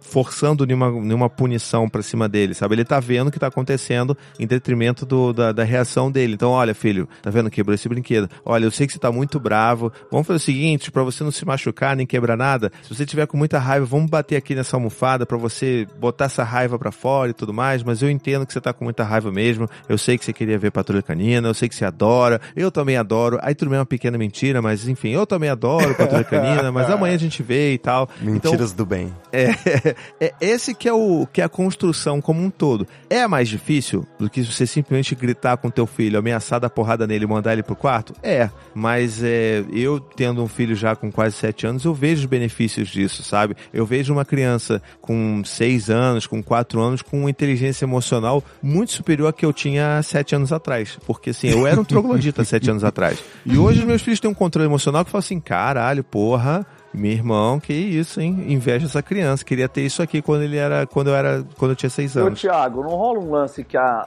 a galera, eu digo a galera assim, todo mundo tem filho, esquece de que a criança também, a gente consegue conversar com a criança e consegue combinar certas coisas. É isso aí você falou, é, não pode ver televisão à noite, não pode ver televisão à noite, ela já sabe que isso está conversado. Porque, e tem assim, que explicar o motivo, Não, mas, né? mas o Tem lance é o seguinte, inclusive. tem gente que sucumbe à tentação de deixar fazer com medo de, ah, pô, meu filho não vai me amar se eu não deixar ele fazer o que ele quer fazer. Ou ele, ah, ele, ele não para de chorar nunca mais, ele faz um berreiro do caralho, então eu vou deixar. Porque assim, eu tenho um exemplo, assim, eu, eu digo pra todo mundo que eu tenho maior sorte de ser pai do Antônio, porque ele é um puta moleque legal pra caralho, ele entende tudo, a gente conversa e tal, e as coisas entram na cabeça dele. Então, um exemplo que eu dou é um dia a gente foi no Parque da Mônica, tem um ano e meio isso aí. Foi no Parque da Mônica, na hora que eu cheguei lá, eu vi que a saída era pela loja, né? Lógico. Então a gente foi entrando no parque, assim, eu falei, Antônio, na saída é lá na loja. E eu não vou comprar nada. Eu tô gastando uma grana do cacete pra vir aqui no, no parque. Lá dentro a gente vai comer, mas eu é não vou 100 comprar. reais só pra pisar lá dentro. Eu não vou comprar nenhum brinquedo na saída, beleza? Beleza, combinado, vamos lá, brincamos, caralho, o dia inteiro, mó loucura e tal. Na hora de sair, ele, não, eu quero só ver, eu quero só ver, não, ver, ver é de graça, pode ver aí, fica à vontade. Brinca aí com os carrinhos no chão, faz o que você quiser. Aí ele se encantou com a porra de um caminhão do Cebolinha lá. Caminhão do Cebolinha, o caminhão do Cebolinha, o caminhão Lógico. do Cebolinha. Falei, Antônio, eu falei que a gente não ia levar, não vou levar. Mas o caminhão do Cebolinha, falei, Antônio, ah, eu quero. Aí, nessa hora que ele começou a dar esse passo pro chilique assim, aí eu peguei ele no colo falei, Antônio, lembra que a gente conversou? A gente conversou, eu sei que você tá bravo, eu sei que você quer muito o caminhão do Cebolinha, mas não tem acordo. Não já gastei mó grana lá dentro, eu também não tô com essa bola toda. Já expliquei pra ele que também não é assim que funciona, e fui saindo da loja com ele, ele puto, quase chorando.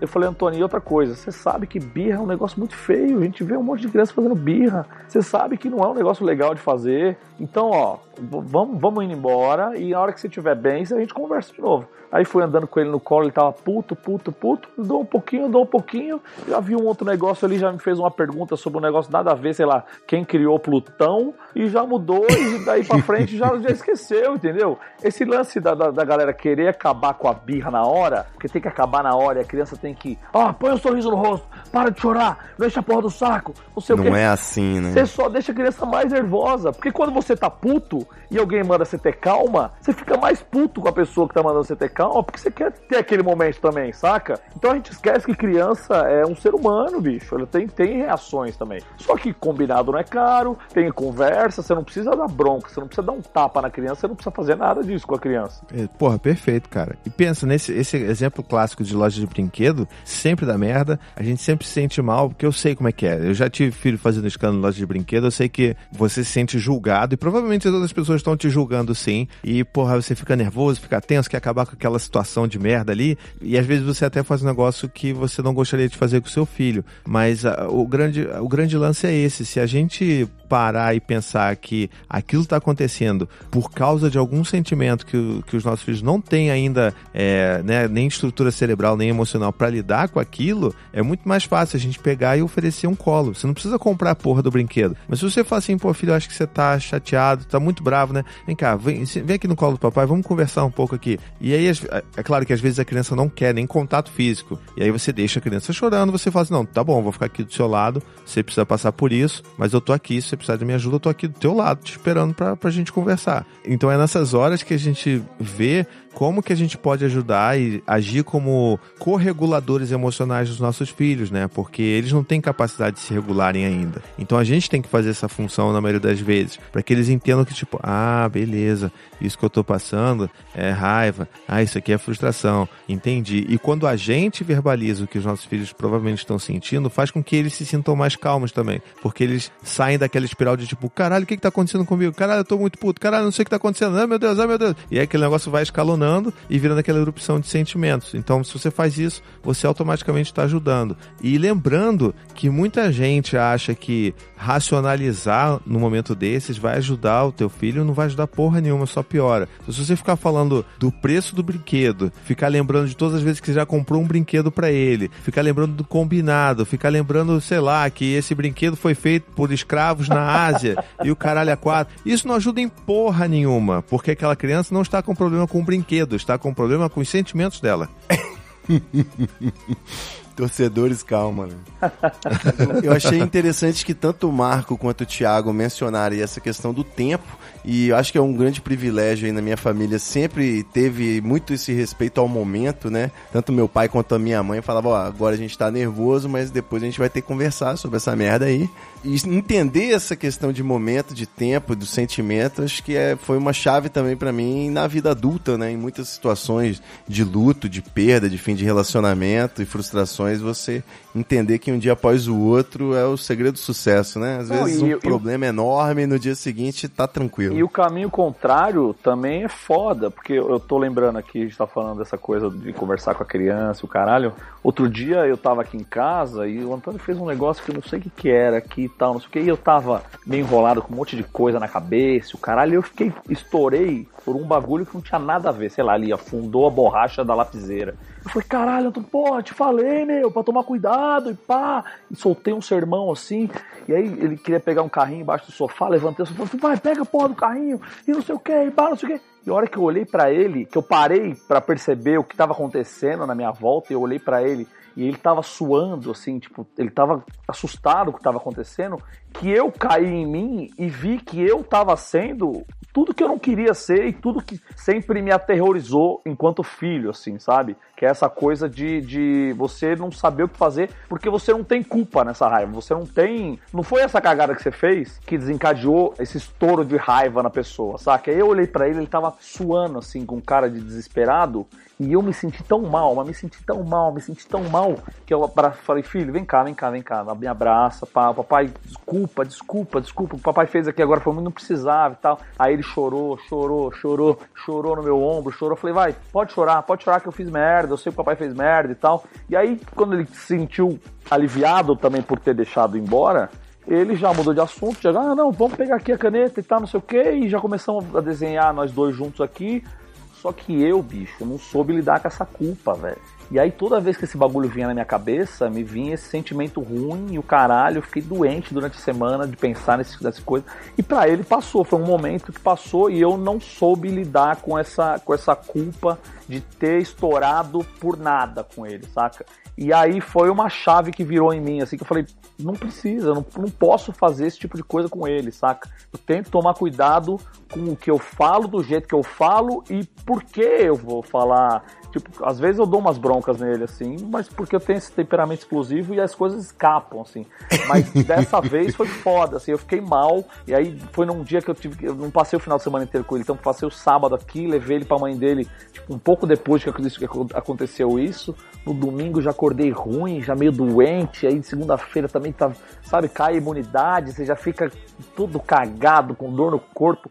E aí até eu entender esse processo de que foi um, foi tudo isso foi gerado a partir da, do meu comportamento com ele, foi foda. E aí quando eu peguei ele na quarta-feira, pra ele tava tudo bem. Ele pa- passou aquela hora, eu deixei ele chorar, ele soltou o que ele tinha pra soltar, e eu fiquei guardando isso comigo, e lidar com essa culpa foi muito difícil. E sempre é assim, sempre que acontece alguma coisa, que eu, que eu sei que eu fiz algum tipo de merda, ou algum- uma negligência que aconteceu. Eu não sei se vocês sabem, eu vou até contar pra vocês aqui, já aproveitando que eu tô falando pra caralho.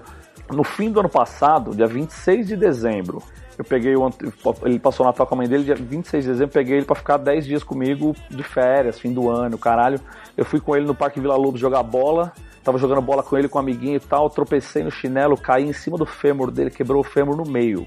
Eu, Caralho. eu caí com merda. 110 quilos quase em cima dele, quebrou o fêmur no meio. E aí foi mó, foi o pior dia da minha vida, assim. Foi um bagulho que. Com certeza. Essa culpa foi foda, porque eu quebrei a perna do moleque, né? Eu caí em cima dele e quebrei a porra da perna. E aí tive que ficar segurando ele lá com a perna quebrada, ele chorando pra caralho. Aí vai pro hospital e é só dor, e puta, tem que tomar morfina, e tem que fazer operação, e a- demora pra caralho, não sei o quê. E ele passou o verão inteiro sem poder andar praticamente. E eu, uma culpa do caralho, essa coisa de, sabe, puta que pariu, que merda de pai que eu sou, caralho, que bosta, caralho, quebrei a perna do moleque, que merda. E foi foda. E assim, conforme ele foi recuperando, então ele foi um processo foda. Teve dias de dor horrível e eu tomando remédio forte pra caralho. Eu tinha que ficar levando no médico toda hora pra trocar gesso, aí depois tira o gesso, aí fisioterapia e o cacete. E todo esse processo de cura da perna dele foi um processo de cura meu com essa culpa, assim, de puta, eu quebrei a perna Com dele, eu certeza. fudi o verão do moleque e tal. E assim, pra criança, criança é igual cachorro, né, velho? Ele não fica sofrendo pelo que passou e o que poderia acontecer na frente. Um cachorro perde uma perna, daqui três dias ele tá andando com três pernas. A criança, se ela não pode andar, ela vai conseguir, ela faz as brincadeiras dela ali, mesmo sem poder andar e o caralho. Então, assim, em uma semana ele já tava animado, ele já tava bem. E eu tava com esse bagulho, essa culpa dentro de mim. E só foi melhorando conforme ele foi melhorando. E é um processo foda, assim. Esse pro- Dizem que quando nasce uma criança, nasce uma culpa também, né? Que o pai e É. a mãe, mais na mãe, que dizem que na mãe é um bagulho surreal, que eu não sei nem o que falar, como deve ser, porque tem toda essa coisa da gestação, mas um pai que é ligado, muito ligado, e que é, que é muito presente, tem essa coisa da criação com afeto e tudo, pega demais, pega demais, e pra mim foi muito difícil. Foi- eu acho que esses dois momentos, assim, pra mim foram muito fortes, assim, esse do quebrei a perna e essa que eu percebi que eu tava fazendo mal com ele de estourar e de gritar por nada, assim. E é. E é isso, é vivendo e aprendendo, no final das contas, né? Ninguém, ninguém fez curso de pai, é isso. Quando você falou a primeira parte da história, eu já intervi dizendo que é importante entender, né, que somos humanos, né? Ninguém, não é porque você é pai que você virou um anjo de repente, então erros acontecem. Você mesmo ilustrou com a queda aí de 110 quilos e eu posso tentar aliviar ainda mais sua culpa contando o relato do meu pai, que é o, ele é o Voldemort do meu próprio irmão. Né? Meu irmão tem uma cicatriz na testa em formato de raio, igualzinho do Harry Potter. e meu pai jogou, achou legal jogar ele pra trás na piscina e ele caiu com a testa no fundo, né? Meu Não era tão, tão- No Réveillon foi ótimo, meu irmão sangrou, teve cicatriz, né, até hoje, então eu acho que faz parte, né, merda Não, acontece. total. E hoje, é- assim, o Antônio tem duas cicatrizes na perna, do lado do joelho, assim, e ele mostra pra todo mundo, olha aqui, de quando eu Exato. quebrei a É perna, guerra. o meu pai quebrou em cima, caiu em cima de mim, a gente tava jogando bola, e não sei o que, vira história. Mas e a gente sabe que no final das contas vira história. Mas é difícil demais, velho. Tá louco. É foda. É uma foda. culpa incessante, né? Pela ausência, pela Total, criação, total, por não. falar um palavrão. Assim, deixa eu. Já que eu tô, tô aqui abrindo a minha história pra vocês aqui, quando o Antônio teve, tinha um ano e meio mais ou menos, a mãe dele falou assim: Ó, eu vou, vou mudar pra Ubatuba. Eu vou mudar pra Ubatuba, porque São Paulo não dá mais. Se você quiser vir, você vem. Se você não quiser, você fica aí. Caralho, a gente já tava mais ou menos esquisita a relação. Eu falei: puta que pariu, o que eu faço agora? E tomei a decisão e fui junto. Falei, ó, eu vou com vocês, a gente fica ali, tenta dar um jeito no casamento e eu vou com vocês porque eu não posso ficar longe do meu filho. Meu filho tem um ano e meio. Como é que eu vou ficar longe dele? Não tem, não tem cabimento esse tipo de coisa. Fui, ficamos lá seis meses morando junto, ainda tentando salvar alguma coisa que tinha do casamento. Não rolou. A gente se separou, eu mudei para um outro apartamento lá em Ubatuba e continuei morando em Ubatuba. E Ubatuba não tem nada que me, que, que, que, que me atraia. Eu não sou cara de praia, eu não sou do rolê do- dos, dos maconheiros, de praia. E, e Ubatuba é um lugar que tem muito reaça. Então, pra mim, foi um, foi um sofrimento morar lá. Eu tava me anulando total, não tinha trampo, não tinha porra nenhuma. Mas eu tava com meu filho. Então, durante esse tempo que eu morei lá, que é o que o Thiago tava falando, que são esses três primeiros anos de vida, bicho, o que a gente fez de relação ali é um bagulho que se eu não tivesse ido, ia ser outra coisa. Minha relação com meu filho, eu não sei se existiria como existe hoje. E esse tempo que eu fiquei com ele, que foi esse ano, que eu trabalhava pouco, porque não tinha trampo, eu gastei todo o dinheiro que eu tinha pra ficar com ele lá, foi importantíssimo pra gente, pra gente se entender, pra gente entender essa dinâmica do pai separado, que também é foda, é um sofrimento do caralho pra criança, que não sabe que casa que vai, que casa que tá. Então, um dia ele tava na minha casa, queria estar com a mãe dele, chegava na casa da mãe dele, queria estar em casa, ou a mãe dele ia buscar ele em casa, ele chorava porque não queria ir embora, e foi é, é uma dinâmica foda.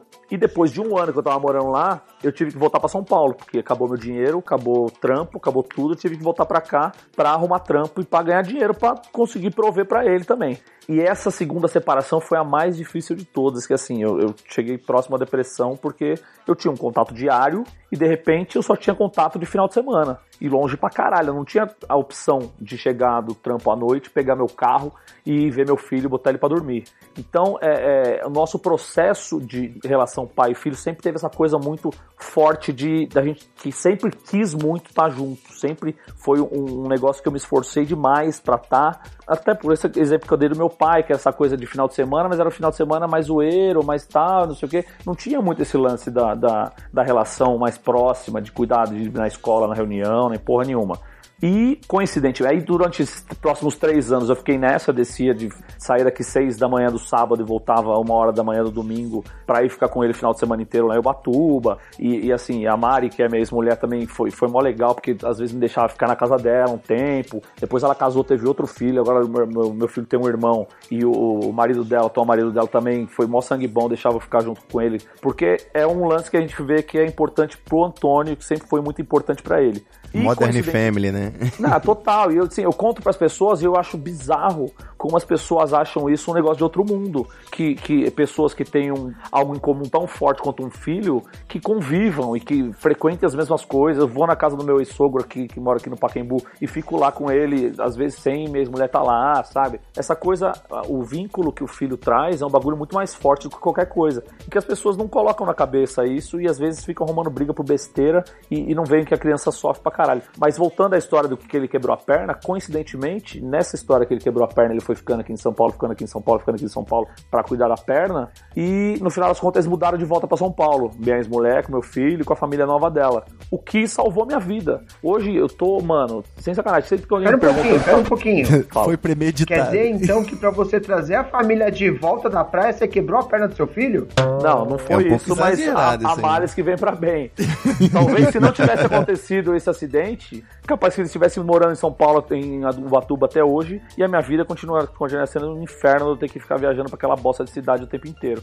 E assim, ele mora em Santo Amaro, eu moro no Limão, dá tipo uns 25 km dentro da cidade pra eu ir lá buscar ele. Mas, mano, eu faço questão de levar ele na escola toda sexta-feira, porque ele dorme quinta-feira aqui em casa. Eu faço questão de estar sempre que eu posso estar com ele, eu tô com ele. Porque, mano, eu fiquei tanto tempo longe, tanto tempo nessa coisa de não ter contato durante a semana e meu contato ser tão limitado durante o final de semana, que hoje em dia, velho, é, é sempre que me perguntam, tá tudo bem, tá tudo certo, mano, tá tudo certo, velho. O Antônio tá morando em São Paulo e pra mim tá tudo suave. E agora soltaram o Lula, então, mano, imagina se eu não tô soltando fogos e tô, eu tô insuportável, velho.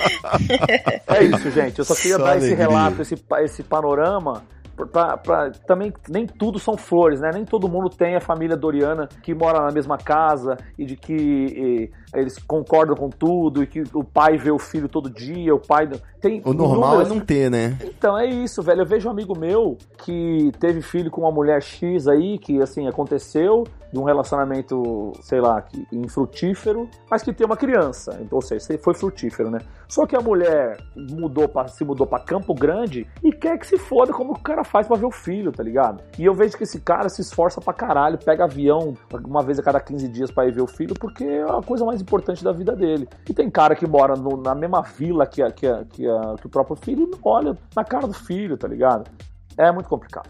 Pô, cara, eu não sei nem o que comentar de tanta coisa foda que você botou, cara. E esse foi o podcast dentro do podcast. Não, e foi bom. Assim, eu, que- eu nunca, nunca coloquei isso pra, pra geral, assim, como eu tô fazendo aqui no, no, no Treta Talks, porque, assim, isso são coisas que meus amigos sabem, que o pessoal mais próximo de mim sabe e tal, e que eu, eu, assim, eu quero só ilustrar que nem todo sacrifício é em vão, tá ligado? Às vezes você acha que, porra, puta, mas eu vou todo final de semana pra Ubatuba, puta gasto, puta... pô, meu filho É. pode ficar duas semanas sem me ver, tá ligado? Que não vai fazer diferença. Faz toda a diferença, velho. Toda a diferença. Cada hora que você passa com seu filho sem ficar ligado em celular, sem ficar ligado em outros assuntos, uma hora você não pode, não precisa nem ter brinquedo, velho. Você brinca de gangorra com ele no colo e, e é, é, é- é tudo que ele quer mais quer na vida. E a galera fica se preocupando em comprar brinquedo caro e, e tá com o filho, mas tá olhando o celular toda hora. Criança só quer tempo do pai, velho. Só criança só quer tempo do pai. E são essas lembranças que ficam lá na nossa cabeça depois que a gente fica adulto, assim. É, meus pais sempre tiveram pouca grana, pouca, pouquíssimo mesmo, mas eu tenho muitos momentos, assim, da infância da gente brincando de pique-esconde em casa, minha mãe me colocando pra fazer caderno de caligrafia que eu adorava, assim, e depois que ela chegava do trampo, saca? Tipo, e é isso, assim, nunca precisou de muita coisa, mas os momentos que eles estavam aqui, eles estavam com a gente, né? E é muito, total diferença, assim. Escobar, você quase não falou nada, meu querido. Você Eu tem um. tava absorvendo as informações. Eu fiquei com uma dúvida, na verdade, porque todas as histórias são muito legais, eu tô ouvindo aqui e todas as vezes que o Marco negociou com, com o Antônio e todas as vezes que o Queiroz negociou com os filhos também, eu acho tudo isso muito bacana. Mas e quando não tem negociação? E quando não tem conversa? Porque quando a criança tem dois anos de idade e quer assistir o Mundo Bita e você não vai colocar porque tá tarde, ele tem que dormir, o bicho pega, cara. E é isso aí, o bicho pega. é exatamente Que bom. isso. Porque Adorei, adorei o conselho do especialista. Muito obrigado, Queiroz.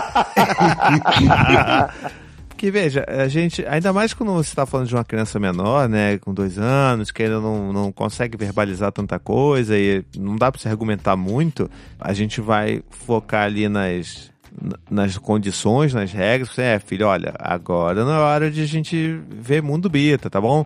E entender que você vai ter que lidar com a tempestade de merda, entendeu? Você vai ter que lidar com aquela criança fazendo chilicão mesmo, porque e, e entender que isso é muito normal dessa fase da vida dele, sabe? Porque as pessoas chamam até de terrible two, né? Tipo, os terríveis dois anos. Aí tem a galera que problematiza e fala assim, não, são os incríveis dois anos. Mas assim, a real é que, porra, é uma fase difícil pra cacete mesmo. Que a criança vai fazer birra, vai se jogar no chão, vai, puta, vai chorar pra caceta, vai fazer escândalo. E isso é normal, porque aquela criança, ela, ela tá começando a aflorar né, em suas capacidades cognitivas, né, suas capacidades, principalmente as físicas, né, consegue correr, consegue subir e fazer um monte de coisa, mas o desenvolvimento cerebral e desenvolvimento emocional dela ainda é muito, muito assim, muito lá atrás. Então ela não vai conseguir lidar com frustração, com raiva, com nada dessas porras. Então vai ser um trabalho de muito mais a gente se controlar para conseguir passar essa calma e falar: é, filho, eu sei, poxa, tá chateado, vem cá, dá um colo, quer, quer colo do papai?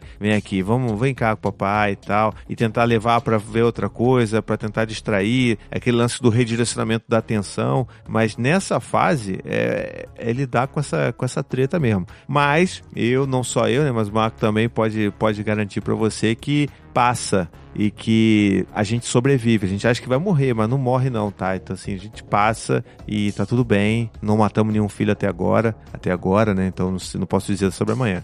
Agora tá legal que eu consigo já conversar com o Gael, a gente consegue discutir e, e tem um pouco mais essa conversa funciona melhor. Mas durante muito tempo eu ouvi o tricô e eu pensava, porra, nunca que eu vou conseguir botar isso na prática. Porque não dá pra argumentar com um moleque de 3 anos fazendo birra, né, cara? Não, o que eu falo pros meus camaradas que estão passando por essa fase, eu falo assim, mano, fica tranquilo que só melhora. Conforme a criança vai crescer, eu não sei como é que é a adolescência, mas eu acho que até uns 12 anos só fica mais legal. Hoje, assim, eu, tenho, eu troco altas ideias com o Antônio, ele, ele é um moleque mó sangue bom, que se interessa por uma par de coisa, tá nessa fase agora de bichos do mar, então ele quer saber tudo e só vai ficando mais legal, tá ligado? É foda, quando tem dois anos é foda mesmo, porque é isso que o, que o Thiago falou, não sabe, não sabe falar ainda, não sabe nem o que tá acontecendo, ele não sabe que ele tá nervoso, ele não sabe que ele tá triste, ele não sabe, é muito foda, mas só melhora. Agora, deixa eu só aproveitar um gancho que você deixou aí solto do, do da, da, questão da adolescência e falar uma parada muito maneira que assim, eu ontem a gente teve a gravação do Tricô, um episódio que vai sair sei lá quando, essa porra tá uma bagunça do caralho Tricô, mas a gente gravou um episódio aí com o Guga Mafra e ele tem um filho adolescente de 15 anos, né? Sim, sim, Tony, o Eric, e... né? O Eric. Isso, o Eric Mafra. E aí, cara, foi muito legal falar com ele, porque assim, eu não tenho lugar de fala nenhum para falar de filho adolescente, né? Mas é muito legal a gente ver como que culturalmente a gente tem essa tendência a falar que, puta, tá fudido. A mulher engravida, o cara fala que vai ter filho, aí fala, porra, cara, puta merda, acabou tua vida, você É. nunca mais vai fazer nada, caralho, aproveita pra dormir, que você nunca mais vai dormir. E aí a criança, né, nasce e você fala, ih, caralho, fudeu, ó, espera eu chegar dois anos, tu vai ver só, vai ficar uma merda. Aí chega dois anos, ó, espera três anos, três anos, nossa, é o terror. aí fala, não, caralho, seis anos, aí, e aí, tipo, vai passando, né? Aí você vai vendo que, pô, não é, não é bem assim. Aí, mas sempre tem essa barreira da adolescência que todo mundo fala assim, cara, ó, adolescência é foda. Adolescência o bicho pega, é aborrecência e tal. Eu ficava meio assim, pô, será que é isso mesmo? E justamente nessa conversa durante a gravação com, com o Guga, tipo, cara, não, é mais outra parada dessas aí que a galera fica inventando, que é justamente o resultado de pais que não conseguem se conectar com seus próprios filhos e eles viram adolescentes e, obviamente, eles vão passar por um monte de transformação e a gente não consegue estar junto deles nesse momento. Mas se a gente está fazendo todo esse trabalho de base aqui, pra gente vai ser muito mais fácil passar pela adolescência, porque a gente já vai ter esse canal de diálogo aberto. É como se a gente estivesse praticando pra caralho é, a comunicação até não violenta com os nossos filhos, o diálogo, o vínculo, pra quando a gente precisar mesmo disso lá na adolescência, vai estar meio que já tudo sedimentado pra gente conseguir ajudar os nossos filhos a passar por isso. Também, também concordo Boa. contigo. É, é o que eu espero que aconteça. Porque assim, eu vejo, inclusive, na relação que a gente, eu e meu irmão, a gente tinha com meu pai, que era essa coisa de sempre foi mais camarada e mais pro, pro bem e pro mal, sabe? Essa coisa do, do de que trata como amigo e tal. E a gente não teve muita treta dessa coisa geracional enquanto, é, enquanto a gente adolescente, porque a gente já tinha essa relação mais próxima e conseguia conversar com ele de, um, de uma maneira mais, mais livre para conversar, saca? Então eu acho que isso, isso pode ser um reflexo do que vai acontecer na minha relação com o Antônio daqui 10 anos, entendeu? Total. Como eu tenho um pai meio diferentão, né, que sempre foi muito amigo e tal, também nesse lance do, do fim de semana, das férias de pais separados,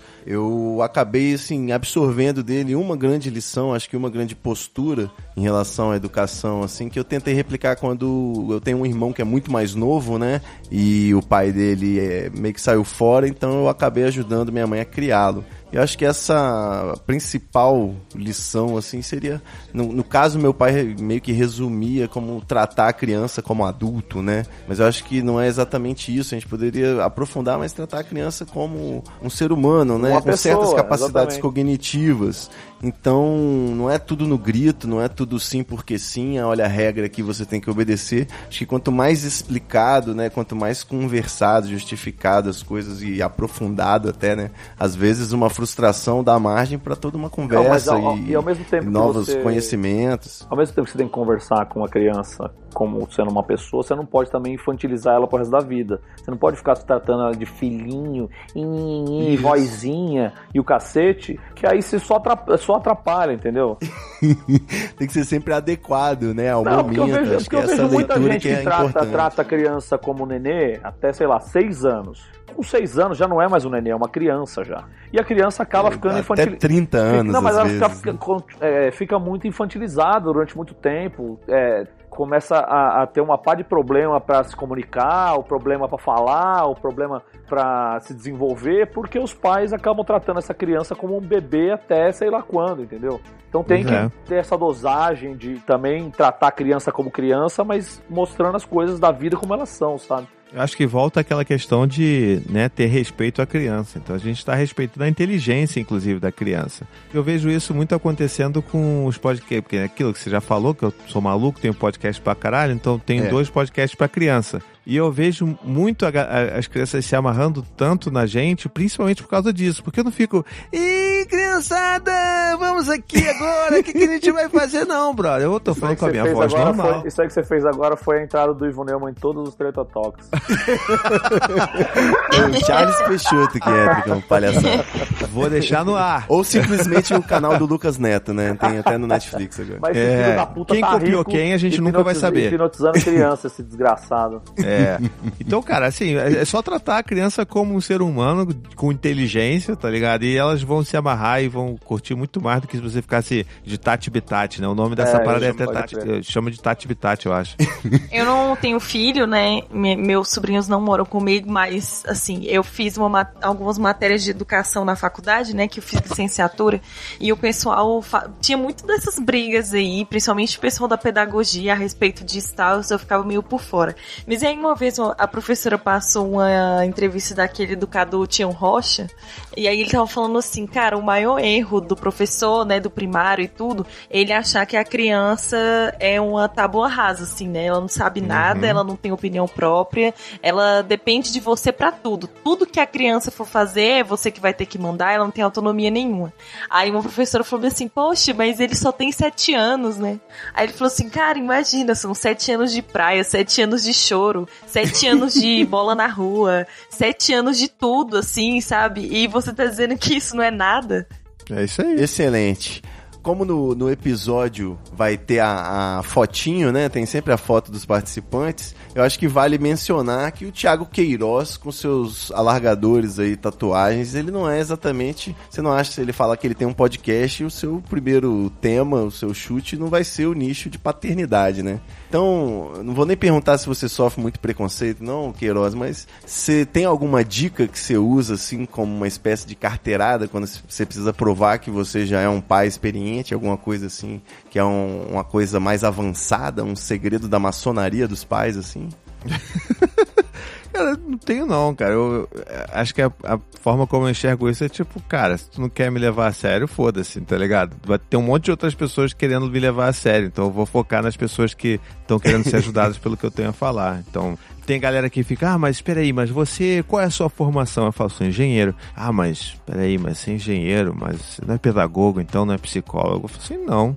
Mas como é que. Irmão, é isso, brother. Eu, Eu sou tem pai, pediatra e aí? aí, sacou? Mandando pai e mãe deixar filho chorando na porra do berço e, tipo, grandes merda, graduação, tá ligado? Então, a especialização a gente faz com o que a gente gosta de, de estudar e de aprender na vida.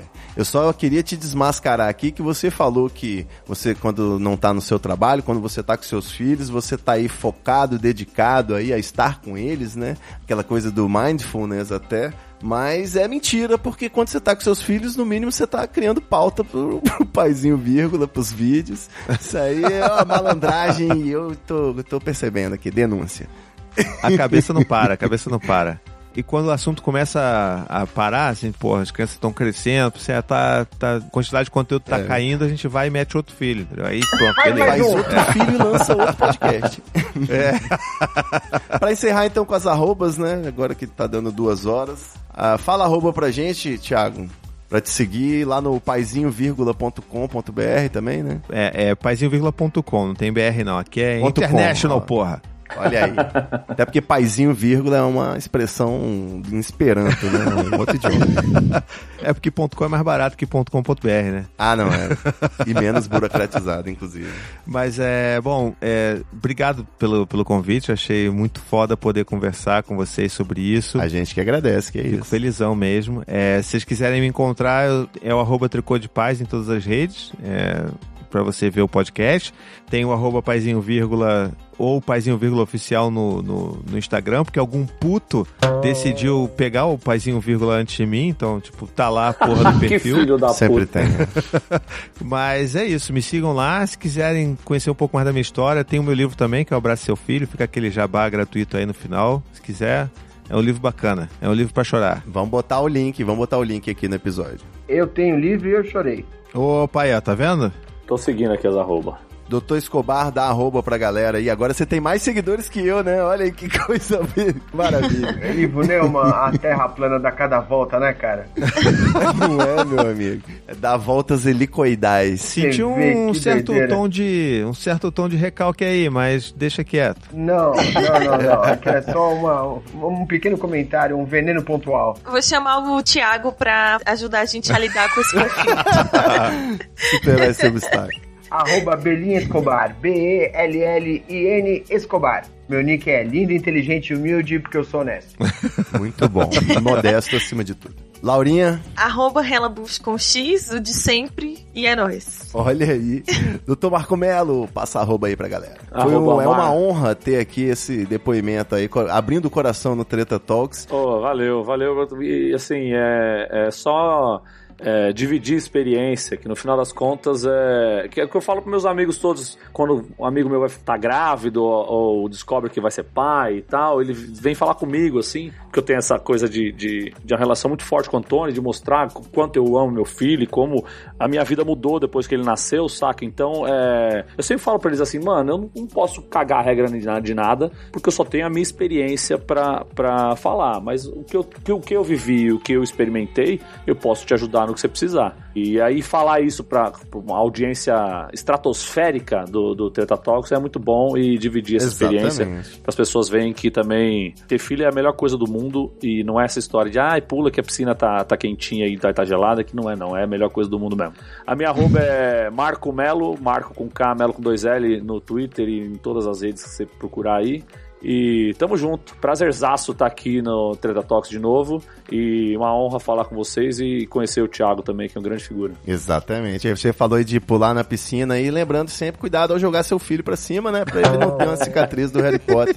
Sempre bom checar a profundidade, piscinas, cachoeiras. E não caia em cima do seu filho com mais de 100 quilos, que é uma catástrofe. Exatamente, também é bom ter essa preocupação aí. Valeu, galera. Foi um episódio muito construtivo aqui pra toda a massa treteira aí, pessoal que já é papai, pessoal que tá sendo papai, vai ser papai agora, ou pretende ser pai logo menos.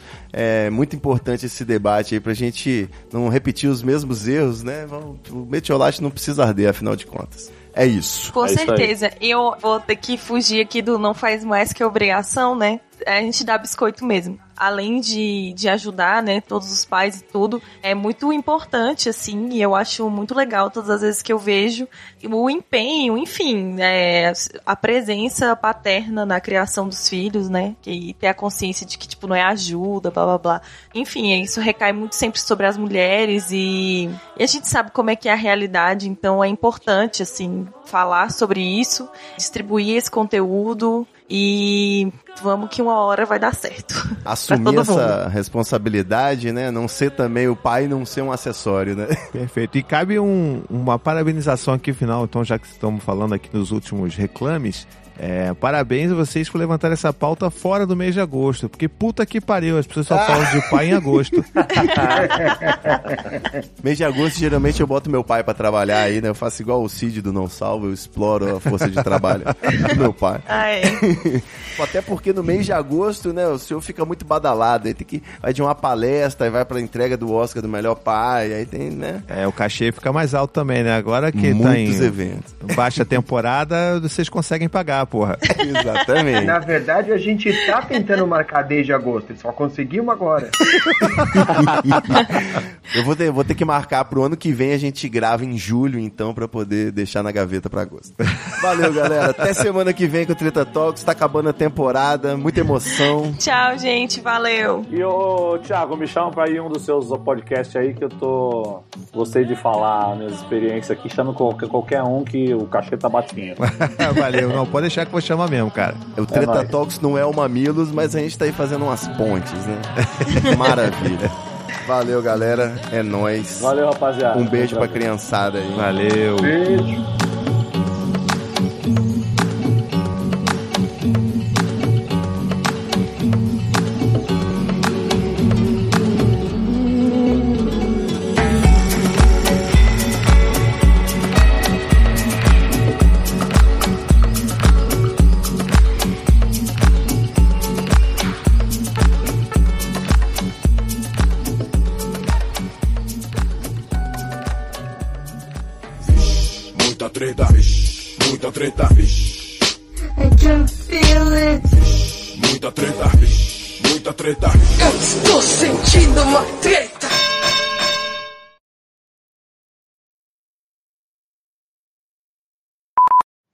Alô? Opa! Olá. Muito boa noite. Encontrado Queiroz. Furo de reportagem. Vivo? Como é que tá esse rolo com carros aí, Queiroz? Conta pra gente. Faço investimentos, né, meu companheiro? Então a gente tá aqui comprando leitinho das crianças, fazendo os investimentos e a gente vai vivendo, né? Prestando dinheiro pra primeira dama. Isso aí, porra. Se vocês quiserem aí também fazer um, um rolo aí, a gente, a gente conversa. Pô, você não precisa mandar 48 depósitos, não. Manda só uns, uns 8 de 2 mil lá, tá bom. Já. Mas é porque a Copenhague é muito movimentada, Marcos. Você não tá sabendo. É, tô ligado. Na Páscoa, né? Na Páscoa, exatamente. Dias Cadê? Acho que falta só a Laurinha. Laurinha Lero.